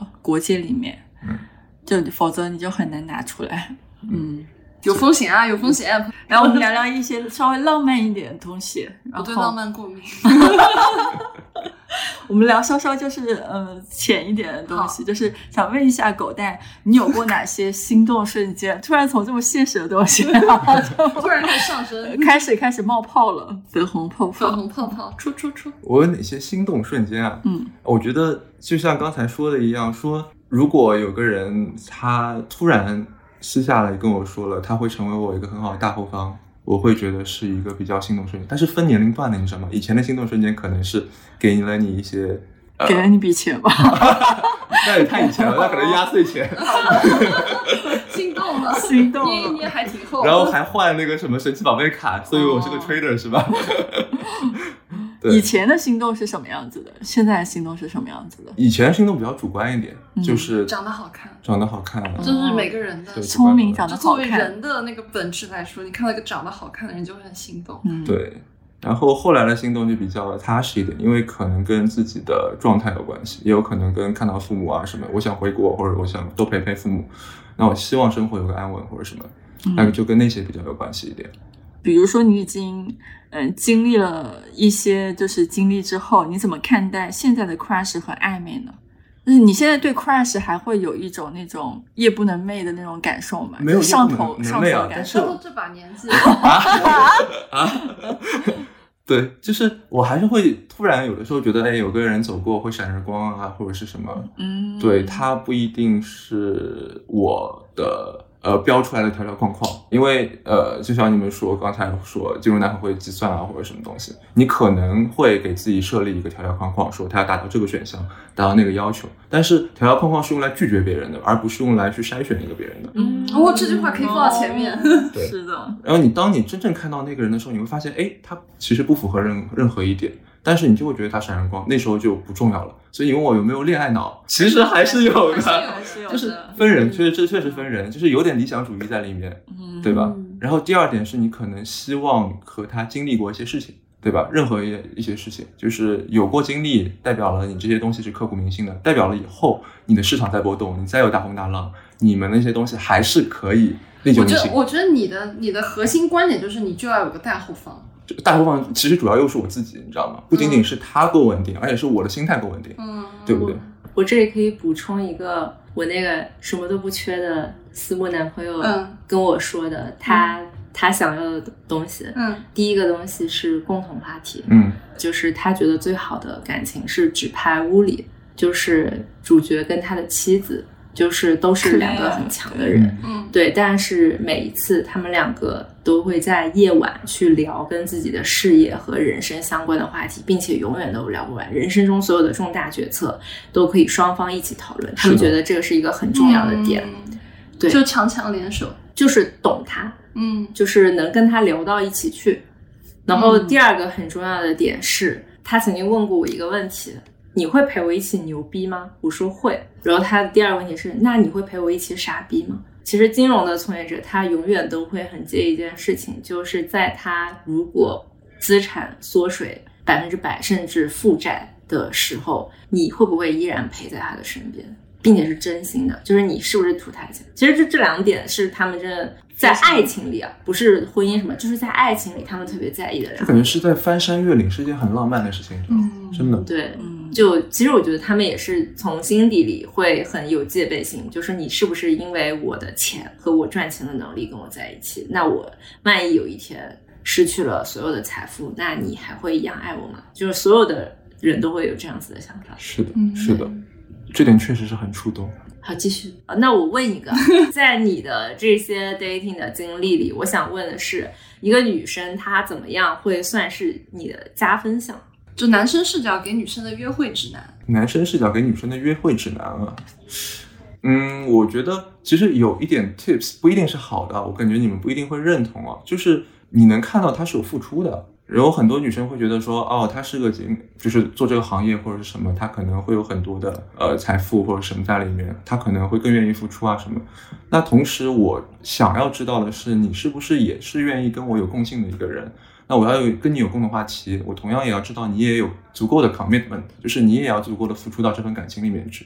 那你可以时不时的有一些小的惊喜或者是小的一些东西来表现出你也付出到这份感情里面了，不一定是那种金钱上面的，更多可能是精力上面的，有很多就是很精心准备的东西，都可以融入在约会啊，或者说是 hang out，嗯，其实我是懂的。当时我我的感情出现问题以后，我找就是做金融男的好朋友聊天，就是他有问我一个问题，他说你跟他在一起，我知道是为什么，他又成功赚的又多。他说你有没有想过他到底为什么要跟你在一起？是的，就是这个问题其实还挺现实的，就是你如果你只是年轻漂亮，就是完全不不可能是他想要跟你在一起的理由，因为在他们的眼中，女生太多，而且比你年轻、比你漂亮的人多是。就是你有没有想过，如果你们两个是真心相爱，然后他很认可你，会是他未来的另一半，你你一定要去想，你有没有。你到底为什么他要选择你？如果你什么都不付出，就两个人在一起 dating 都是他付钱，什么东西都是他来，那跟包养女大学生有什么区别？就是对啊，就是对，他会这样潜移默化觉得我在帮一个女大学生，嗯他会有那种就感觉是他到底为什么要跟你在一起呢？对，其实我刚刚在想，就是想想那些之前的经历的时哦候，你会想走马灯，对，就想就说哪些人是我觉得现在还觉得是一个很好的人，是因为对方真的有在付出，但是有些人他完全不付出的时候，我就不会觉得他是一个很好的人。嗯，就是反过来的话，可能对方也是这样看女生的。嗯，是的，对，对，我觉得这东西都双向的。是的，是的，是的，所以要吸引一个金融男，还是要有很多付出啊什么，有的时候也可能有点技巧性的，对吧？哎，我想听技巧。 嗯不单单是付出嘛，付出是一种双向的羁绊在里面，对不对？嗯那更多你有可能要跟他产生，刚刚说了有共鸣，嗯也有些要产生双向的需求，对吧？你要让他觉得他有需要你，嗯，他可能生活中富足了，他可能精神上是匮乏的，哦，我想到那个了，之前那个美剧《Billions》的那个男主角，他原来那个 X 的他的之前妻子就是一个非常的忠诚，然后是一个好妈妈、好妻子的角色。但是他后来的那个心理咨询师 Wendy 就是一个他的状态调整师，就是永远可以帮他恢复到一个适合交易的状态，他满意和喜欢的状态，嗯这是一嗯是个的精神的大后方。而且很多人我感觉还有一点很重要的是，他喜欢那种不可控的感觉，嗯他喜欢有些东西是可能会失去的，你会对他更大更加的上心。嗯，如果你给他特别特别稳定，我就说哦，我是你的大后方，那他可能就肆无忌惮了，嗯是的，对吧？精神上不要让他觉得你是弱小的，嗯，嗯，好复杂哦。负担。其实复杂复就杂是你自我足够独立和从强大就行 了，我们这么早就开始上价值了？啊也没有啦。我们聊聊一些技巧性的东西吧，就是比如说，呃，如果和金融男 dating 的话，你觉得哪些约会场合是比较合适的，或者有哪些比较好玩的约会项目？那你不觉得金融男很多场合下会约 coffee chat 吗？就是因为快高效是吗？对，高效啊，约会了还要约 coffee chat？有啊很多是的，我知道的有很多，我有女生的很多朋友跟我说，最近有一个，比如说上海，在上海的嗯金融男什么约了他在哪个静安寺啊什么的一个咖啡店里面嗯，聊咖啡了，圈。对 coffee chat，还有外国人会聊 coffee chat，他不是第一次才飞 coffee chat 吗？我后面还继续 coffee chat 干嘛？他们可能但是我觉得这是一个，我我可以理解那个状态，你会想快速的筛选，因为如果你只是有一个明确的目的的话，你就是前期做的，你就是快速筛筛筛筛筛筛。嗯而且愿不愿意出来，很大程度上代表了你的有有没有对他有兴兴趣嘛。嗯。嗯那如果就是见完第一次觉得比较合适了，那之后的约会项目呢？因人而异嘛，对吧？啊哎我我听现在我现在听觉得，过如，果有人想约我 coffee chat，我第一反应是是不是想白嫖我的专家 是课？啊，我也觉得，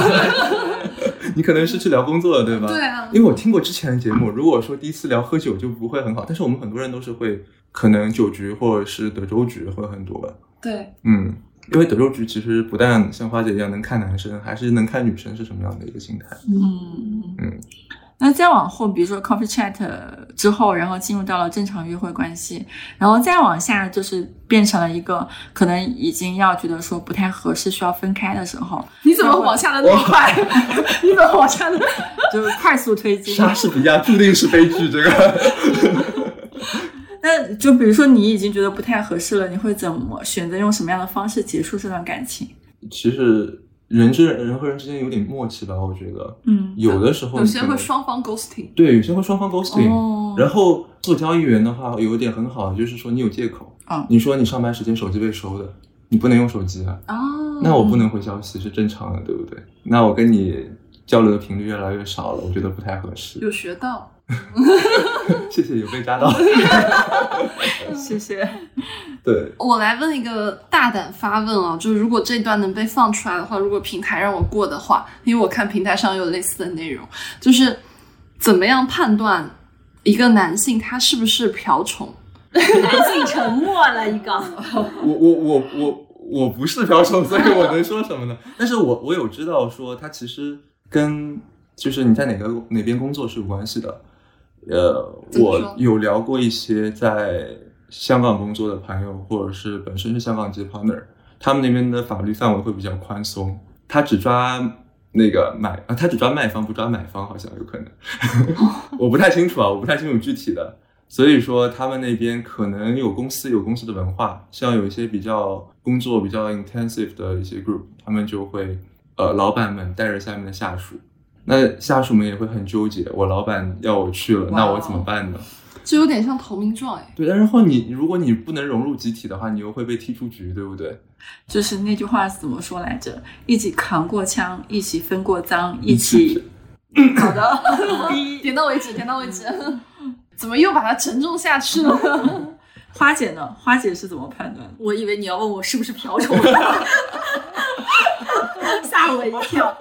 我是这样的，因为我听过很多故事，就认识这个从业者们久了。其实我觉得这个也不一定是按工作属性区分，真的是看一个人的三观。嗯，你跟这个人交流一下，你会判断他到底对这件事情的看法是什么。我觉得可以直接坦白的聊，你就直接问这个男生，哎，你你们这个行业有的人会做这件事情，你的看法是什么？然后有的男生他会直接很很正常，就就是是他工作需要。他不一定自己做，但他觉得很正常，这个也是一种三观。然后有的人他可能会直接跟你说，他觉得这样很脏。那我觉得这个是一个很正常的答案，就是有一些人他真的，他可能是个海王，甚至是个可能是一个绝渣无比的人，但他可能也觉得这件事情很脏。这个是完全是你可以直接问对方对这件事情的看法。然后有一些我知道的一些很多海王，就是他们，呃，我说就是金融男的一些特征就是 ROI，他们是觉得自己不需要 pay for sex，嗯，就是他们觉得 sex everywhere，就是为什么我要配？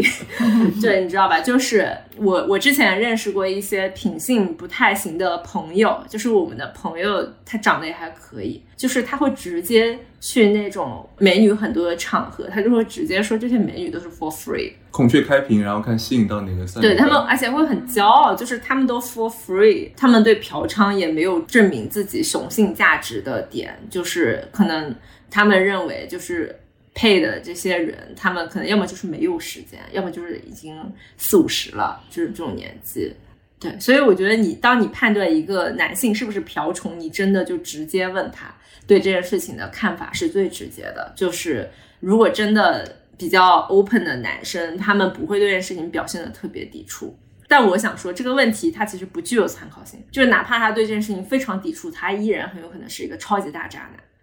嗯，嗯，哎，我们今天也其实聊了非常久了嘛，关于真的是方方面面都聊到了，哇我都觉得从来没有觉得聊的那么的透 彻。是，那我们就直接进入最后一个话题好了。怎么样判断一个男生是不是海王，然后如何避雷海王？先请狗蛋说吧。呃，我觉得首先是看他会不会孔雀开屏嘛。嗯大家都觉得孔雀开屏是一个很油腻的行为，他就会不断的炫耀自己有什么嗯价值，对不对？可能朋友圈定位去哪个国家出差，或者说他会去高档高档餐厅，当然会开发哦票，对吧？ 对吧？然后他会不断炫耀自己的价值嘛，数字，然后包括自己的车啊、银行存款银行存款。哦，我记得我有一个同学嗯，前两天是好像是我认识那个，我是跟那个女生很熟，嗯然后他跟我另外的高中同学突然聊了起来，然后那人做金融的，然后那个男生没聊两句，突然说我在什么什么的路上，然后那女生问他，哎，你在是在什么路上干嘛呢？他甩了两张房产证，我就想到那个朋友圈，什么这都被你看出来了，就感觉我就是 觉得每一个问题都小心谨慎，又被装 到了，又中了诡计。就是你叫什么？名字？我叫狗蛋幺八八幺八九， 就偏要甩出来一个，我就叫很生狗硬蛋（括号幺八 八。那如何避雷呢？有办法避吗？这个事情有办法避雷吗？嗯，问花姐啊， 花姐，）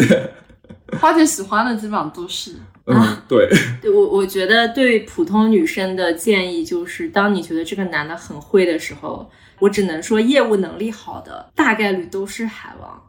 但也是看你自己想要什么。你要了解自己的风险系数。对，如果你嗯就是希望谈一场开心的恋爱，那我只能告诉你，渣男的业务本领一业务定水是平要好最的，高。就很有可能你全程的体验都很好，就是他又对你好，然后又体贴，情绪价值跟物质价值全部拉满，但最后分手了。但但你看你要什么？如果当你个是很好的蒙古人，蒙在鼓里就行了。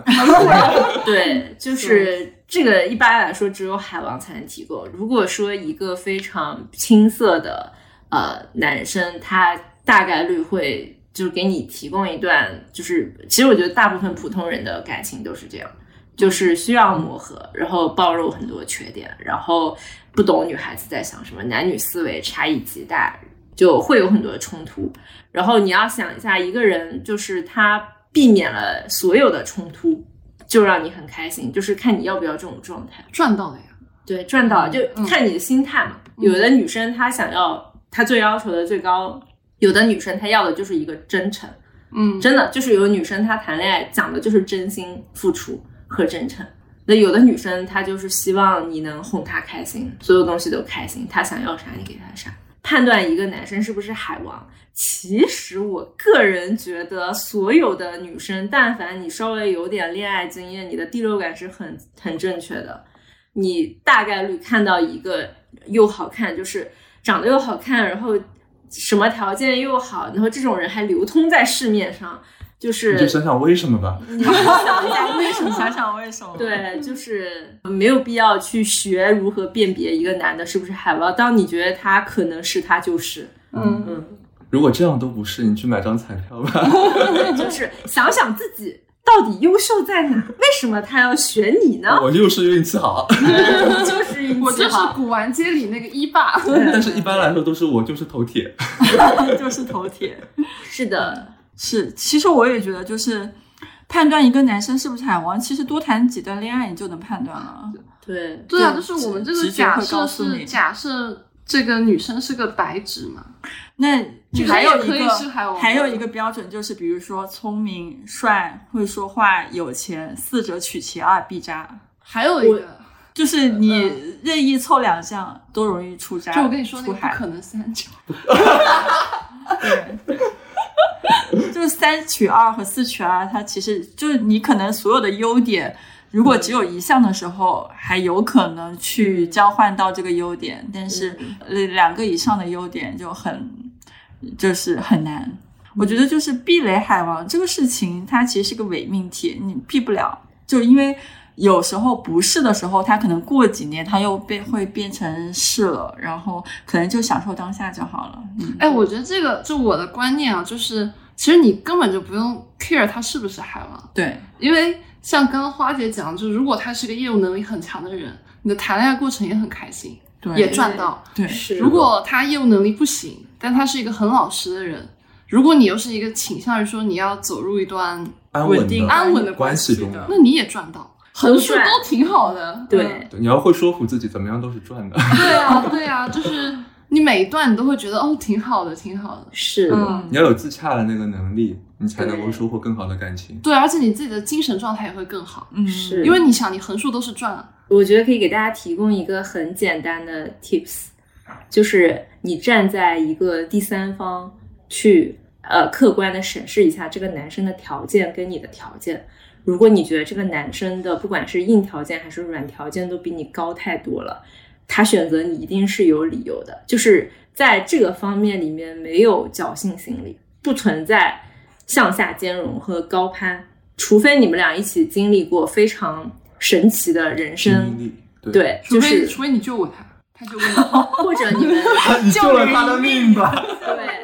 就是救人一命。对，就我觉得所有人在谈恋爱或者是呃这方面，第一就是要保持理智，就是一定不可能有人就是向下兼容特别多，就是为了跟你在一起。然后你自己也不要想靠这个东西就是跨越阶级，除非你有非常天资过人的地方，比如说你长得就是跟 Angelababy 一样，真的你就不要想你的其他的条件了，什么什么学历、什么家境，不要想了，就是这这一条吊打所有女生。就是这个的话，就是你的资本。然后这个的话，其实也是你衡量自己的，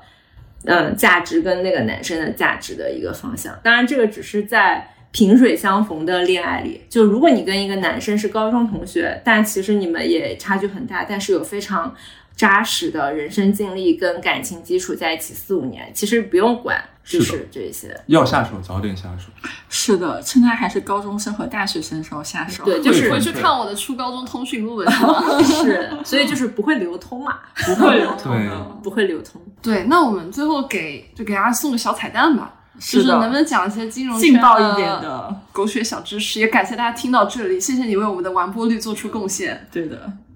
我我我说一个，就是，嗯，我们会发现投行男很喜欢 coffee chat，对吗？也很喜欢发 follow up 跟那些那个 meeting invite，对吧？嗯，所以说呃，讲中文对，就是说那些讲英文容易被骂会会议的邀请，啊，对，哦，然后也会有很多男生呢喜欢秀自己的 title、秀肌肉、秀自己的公司。他会说：“哎，你发这个 meeting invite，发这个会议邀请到我这个邮箱里，哦，这么刻意对吧？”吧？然后那邮箱的那个结尾就是哦什么摩根斯丹利啊，每啊，个每个动作都有被 BlackRock 设计过，对，哦，然后那个姐们儿的内心肯定就是说 invite your mother invite，对吧？嗯，然后你知道应对技巧应该是什么吗？是什么？什么呀？应对技巧就是你可以发一个，哦，那我我你猜，我你猜，我你说，我你说一就是个，你说一个，我说，那我稍后让我的助理跟进一下这个事情。哦，你是装回去是吧？嗯装平衡了。嗯，然后你呢，我就忽略 掉，不看。花姐？ 我没有遇到过这种情况。或者说你可以用另外一款软件，或者说你可以用 Facebook。就是正确的方法啊，就是说你嗯确实发那个邮件，然后你标题写说 drink and hang out，就是说你是去喝酒和约会的然后 CC 别 ，no 人是 from WeChat，就是说从微信发过来的，嗯然后它的 compliance 就是它那个合规监管部门就会收哦收到这个邮件的，因为它触发了那个关键词，哦嗯 WeChat 对吧？对，然后他会被抓过去谈话，哦哇对但至今没有人对我这样说过话，我也至今没有办法把我刚想装的那个装回去。我有 啊。我有，而且我很生疏，你知道，我不知道怎么发，我从来没有发过。啊，就是别人约你还是什么？别人叫我发一个给他约他，但是一般不都是上面发下来一个会议，然后约嗯，大家然后嘛？嗯，然后我也不知道怎么发给他，嗯发个这个时间，也我也不知道发在哪儿，也不知道标题是什么。我想那么 casual 就那么一个常规的一个聊天，嗯我发个什么标题呢？嗯嗯以后知道了，哦，哦，对吧？然还有后，还有什学么？到了。然后我们说说可能金融圈李佳琦的故事，你们知道吗？金融圈李佳琦，对，不知道。不知道。就那个时候我还嗯特别特别早，那时候我没有入行，那时候我可能还是一个孩子，呃学生，嗯，对吧？然后那时候可能李佳琦都在工，刚刚开始工作，嗯拿着不知道 多那少为什 么钱。人家叫金融圈李佳琦呢？那后面李佳琦可能都叫他师傅了呢，对吧？嗯，就坊间流传着一段陆家嘴的小视频，各位知道在吗？四季楼上。不知道， 对，你想就很搜一了下解。 就是说，他的那个女主人公是某个券商研究所的研究员，嗯然后男主人公是某个商业银行的员工，然后他们在一个偶然的嗯机会里面，出差的机会里面，他们就相约、相见、相交、相知。然后他们在一个奢华的酒店的奢华的椅子上，挨着落地窗，不知道干了些什么。然后非常有意思的事情发生了，嗯就是第二天事发的第二天就被大家曝光的第二天，男女主人公的作案工具就是那个案发现场那把椅子的生产商。那个在 A 股上市的某家某某家具，它第二天涨停板了。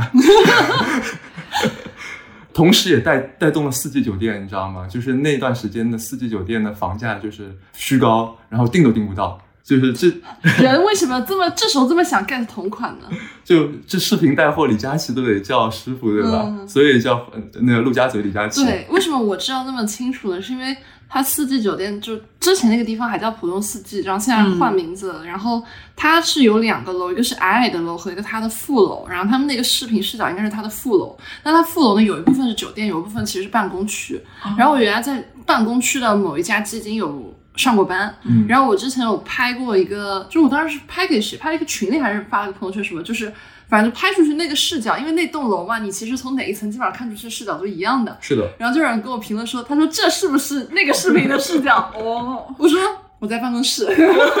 原来是在办公室，对，然后我就后来就知道了这个故事，更兴奋了他。果然金融男永远有故事。还有个小插曲啊，嗯就是我一个朋友的故事，因为你有我一个们知朋友 我有个朋友，嗯就是你们知道，其实做这个行业的人也不一定都是直男，就他们有很多、呃嗯也不是直男，哦对吧？有可能百分之三十甚至是更高的都不是。然后突然有一天说，就是你你你你，因为有些事情你要跟领导是要申请权限，嗯然后你给他发了一个 Skype 的，就是那种即时的通讯软件的那个回复，说 I got access，意思就是说我有这权限了，我拿到了，谢谢老板。然后你打错了。嗯你你发成了 I got the ass，就是意思就是说哦，我有个翘臀哦。老板回了一句， show me，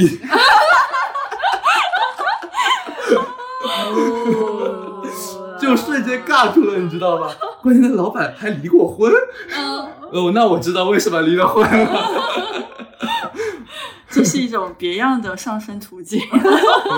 悟了悟了，悟了，悟了突然潘多拉的盒子被打开了。是的，是的，还有什么小小八卦分享吗？花姐，没有八卦这种常识，就是做 VC 的喜欢泡实习生，哦，有这种感觉，就很多都是。然后某一家的实习生就是曾经入职过一个很知名的企业的儿子，然后被姐姐泡了，嗯然后姐姐泡完以后直接跟他结婚了。嗯，就是这个就是拿下富二代的，防止他流通到市场上的前提，就是如果你没有跟他高中相遇的话，你还可以趁他在做实习生的时做他候老把板他拿下。嗯，对姐妹们要努力工作呀，是的，年呃轻有为，招实习生，其他的八卦真的不足一提，就是这个行，我觉得金融圈出什么样的八卦我都觉得不稀奇那。要是我嗯爱好姐姐的话，我就到处申请做实习生。 但我觉得公司里面的老板确实都是挺好的，我觉得他们都是那种英年英年早婚的类型。对，男性还是女性啊？男性，我哦们组基本上都是男生，然后会发现他们都是很早结婚，虽然他们好像只有一个没离婚啊， 他们离婚率基本上就是百分之百。但是我觉得每个人对于很早的定义是不一样的吧。就我觉得对于金融行业来说，很早三十岁就是三很十早岁，左右就是三十岁很早很早了。对是啊，的。然后我的老板是最后一个没有离婚的，然后我们觉得他快要离婚了。我进那家公司，我可以说吗？说啊，我进那家公司是因为我的一个前辈给我喝了顿酒，嗯然后他跟我说，你只要第二天早上拍拍他的肩膀，拍拍我老板的肩膀，你就进了那家公司了。为什么？啊，嗯，那是个 gay 嘛？不是，因为这个老板呢很喜欢喝酒，他是个法国人，嗯他就是那种欧洲人，就感觉是不知道自己酒量，然后又、嗯又很能逞强那种，喝的巨快，每次都喝醉。然后他们有一天就是喝到凌晨两三点钟，那老板发现那个老板不肯回家，不肯报家里地址。后面知道是因为他妻管严，他找了一个台湾的老婆。第二天发现他的衣服没有换，脸上还多了一个巴掌印。嗯，对，他是那种很怕自己妻子的那种男生。对我发现其实那这跟你拍一拍他有什么？哦，对，就是这是一个很丢脸的经历啊！啊我拍拍他，告诉我老板我跟他喝过酒，代表我知道了这些东啊，西就我都知道是了。 there there，啊嗯哦嗯 然后结果我可能没有过一周，老板就约我喝酒了，他觉得很看好我，嗯跟大老板推荐了我，说你有什么要求尽管提啊，我们这边如果不能接受的，你早点告诉我。还有这种福利，有拿捏到，有对学习到。对。还有什么要补充的吗？我会给一个建议，就是我觉得渣男其实不是说只在金融圈，其实每个圈 Everywhere，都有渣 everywhere 男。是的，对，只是金融圈它的这个比例会比较高，因为这些人平时都在高刺激的情况下，以及每天都在想自己的得失，然后他们可能会对感情上也有这样的惯性。然后我觉得可以给女生的提醒是，如果你真的要跟这个金融男长久的在一起，你其实是不要自欺欺人。就很多女性的第六感其实都可以 work。然后第二个是他到底会不会去带你见同事，因为可能你不是从事金融界的人，但我其实真的有谈过非常非常好的金融男，就是人品，就这些人其实是存在且流通的。你还是能找到，然后但是你其实可以看他到底愿不愿意真心的分享带入你的他圈生活子的对一切，嗯哪怕你是不懂的，但他都有耐心跟你说，并且他会愿意分享他身边的，不管是大佬啊还是什么，就真的不想跟你谈的，其实他因为你不懂，他甚至懒得都跟你讲，真的懒得跟你说，然后也不愿意花时间，因为这对他来说这是他的一种付出，嗯，对，以及这个圈子会很乱，所以就像我刚刚说，金融男是不愿意、不太愿意找同行。如果你是一个非同行，但他却愿意让你接触他的行业同事，呃，包括同事、家人之类的，其实他还是挺真心的。看中你的，而且嗯很多、呃很多金融男，如果你刚开始跟他约会的时候，你会发现他在输出，对不对？他在输出他他自己的价值，对，但是你要发现他有没有倾听你在说的那些话，有没有对关心说你有什么生活中的细节啊，或者什么东西是愿意跟他分享的？你可以去是多分享一点你自己的生活中你在干什么啊，你对什么有兴趣啊，你的那些对生活中的小的呃细节都是什么？对，对，是，是的，看他愿不愿意倾听，嗯这是很重要的事情。嗯嗯，我觉得就是真的不要自欺欺人，就是。就感受得到啊，到底有没有在付出，有没有真心，其实都可以感受得到。嗯，然后最后最后一个建议就是保持进步，就是保持自我的提升。对因为这个行业的，其实我是两点啊。第一点是因为这个行业所有的金融从业者，其实他们的成长速嗯他们都在不断地往上度走贼快，而且他们是不断的在攀升，而且是的他们的收入水平会超过其他行业非常多，他们的上升速度也绝对超过别人很多。然后，如果你一直是停滞不前的，或者说你本来的价值就比较低，就可能一开始它还能跟你兼容，但是后面因为它的上升速度非常快，如果你自我并没有提升，或者是他起码要看到一些意愿嗯，他要看到你自己是愿意提升的，他可能这个感情会保持的比较持久。就一个人如果一直在跑步的话，另外一个人一直是原来的那个状态，就你是至少要两告个诉他人。我快跑起来了。嗯，对，两个人其实都不预备会备开心。对我预备备了，嗯我每嗯天都在预备备，也可 以。然后第二个是真的是女生对女生说的，就是其实，在我们就是你选的这个金融男作为你的对象，其实这也是你的一个个人投资。然后当你们组建一个家庭以后，你们投资风险是要对冲的。就如果你自己没有足够的本事或者家底或者价值，你是没有办法对冲这个人未来对这个家庭产生的毁灭性的一些投资失败或者是结果的。就他肯定也会看这一点。就如果你是一个毫无赚钱能力和毫无赚钱头脑，且他从事的又是高风险职业，很有可能你们俩明天欠债一大笔的那一种。你你自己想一下，就是你你能接受吗？就如果你没有任何的对冲能力，我想满脑子都是一个表情包，就一只小狗，然后把刀就刀口舔血。对，刀口，对，就是，所以给女生的建议就是永远保持提升自己，以及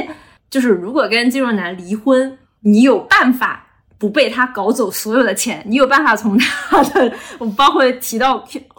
就是 call back 我们法律那期，嗯，你没有足够的能力的话，就是你永远都会吃亏，不管你们结婚还是离婚，就是的保持聪明，保持有竞争力，保持进步啊。不要被他的外表所迷惑，要保持理性。对我突然想到了，就是我选选择的一个标准，就是如果我选择他的话，他一定是一个我们之后哪怕离婚，他是一个愿意分财产的人，就是那这个是签婚前嘛？别签不婚不不，前因为婚前防范不了，因为比如说婚前防范不了 crypto 资产，哦哦哦嗯哦， 你还是你还他是是个对头爱好者，不是，就是因为很多无论是一级、二级，他们其实都会有一定的 crypto 资产的，就他们知道怎么对去把这个资产就变成自己更大的一个收益保障。嗯所以的话，就是我觉得是看人的一个底线和原则。对嗯这个我有一个小技巧是可以让女生提前预判的，嗯，嗯，是这个这个场景很有可能很有可能遇不到真情真的，但是你可以稍微演一下，就是嗯你自己得病的时候，他会不会照顾你？嗯就据我所知，就是愿意分你财产和愿意为你的后半生负责的人，在你是他女朋友的时候，你生病了，就他会不会愿意放开自己赚很多钱的时间和精力，真正的去照顾你和体贴你？如果这个男的他觉得钱可以解决一切，比如说给你叫个陪护什么的，但他自己不愿意把自己的精力，他以后大概率是你只要拖后腿，他大概率财产和其他的都不会给你。对，即使他是很笨拙、很小心翼翼的，但是他至少付出了他自己觉得很重要的一些东西。但嗯对当然，你也会可能嫌他烦，说：“哎，这都不会，对。你还是快走吧。对， 反正生病是一个很好的 test，就是如果有机会你们会经历生病的话，就是你可以判断一下；如果不会，你也可以演一下。话都说到这里，对吧？果然花姐小课堂还是每次都让人我现在很担心，我以后没有办法形演象问题了，就是很怕金融能见到我绕绕道走，你知道吗？ 但是你是谈了那么多，你还依旧把自己的范围框在这里吗？啊，是啊，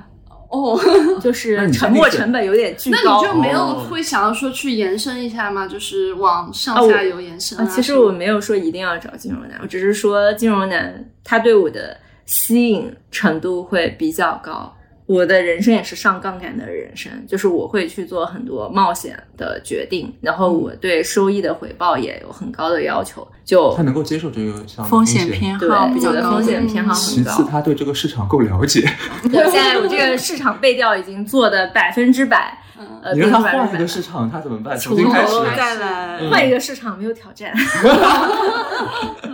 好，那我们今天这期节目就到这里啦。非常感谢大家听到这里，这期我感觉最后剪出来可能要有一百分钟。是的，对我很担心被骂，就我们在声明啊，就是这个节目仅供个人观娱点，乐个人观仅点，供娱乐，对不要对号入座。对还有跟我 HR 讲的是，啊有些事儿我没干过。我们还是 要还是要应该不会暴露的吧？嗯，对，最后安慰一下金都叫融狗蛋男，安慰一下金融男，没有说你们不好的意思。你看我不是很喜欢你们， 就是像妈妈疼孩子一样的，嗯你你再骂他，你真的很喜欢他。好了。好，那我们今天就到这里吧，拜拜。拜拜，谢谢大家。 And as the platform falls away, I wonder where we'll go. 感谢收听到这里，本节目由内容最好玩的播客厂牌宇宙电波出品，希望成为您居家、旅行、通勤、睡觉时的好心情、好伴侣。 In the morning, as you watch the sunrise, 点击订阅按钮，不错过我们任何一期的更新哦。如果你是在小宇宙、喜马拉雅 APP 收听到我们节目，可以在 Show Note 界面找到加入我们都市丽人听友群的进群方式。如果你是通过苹果播客或其他平台，可以添加微信号“旺仔可可糖”即可加入群聊。我们在群里等你，一起快乐吐槽，一起买买买哦。 in another life, could fall in love, have it all, and chase our daydream.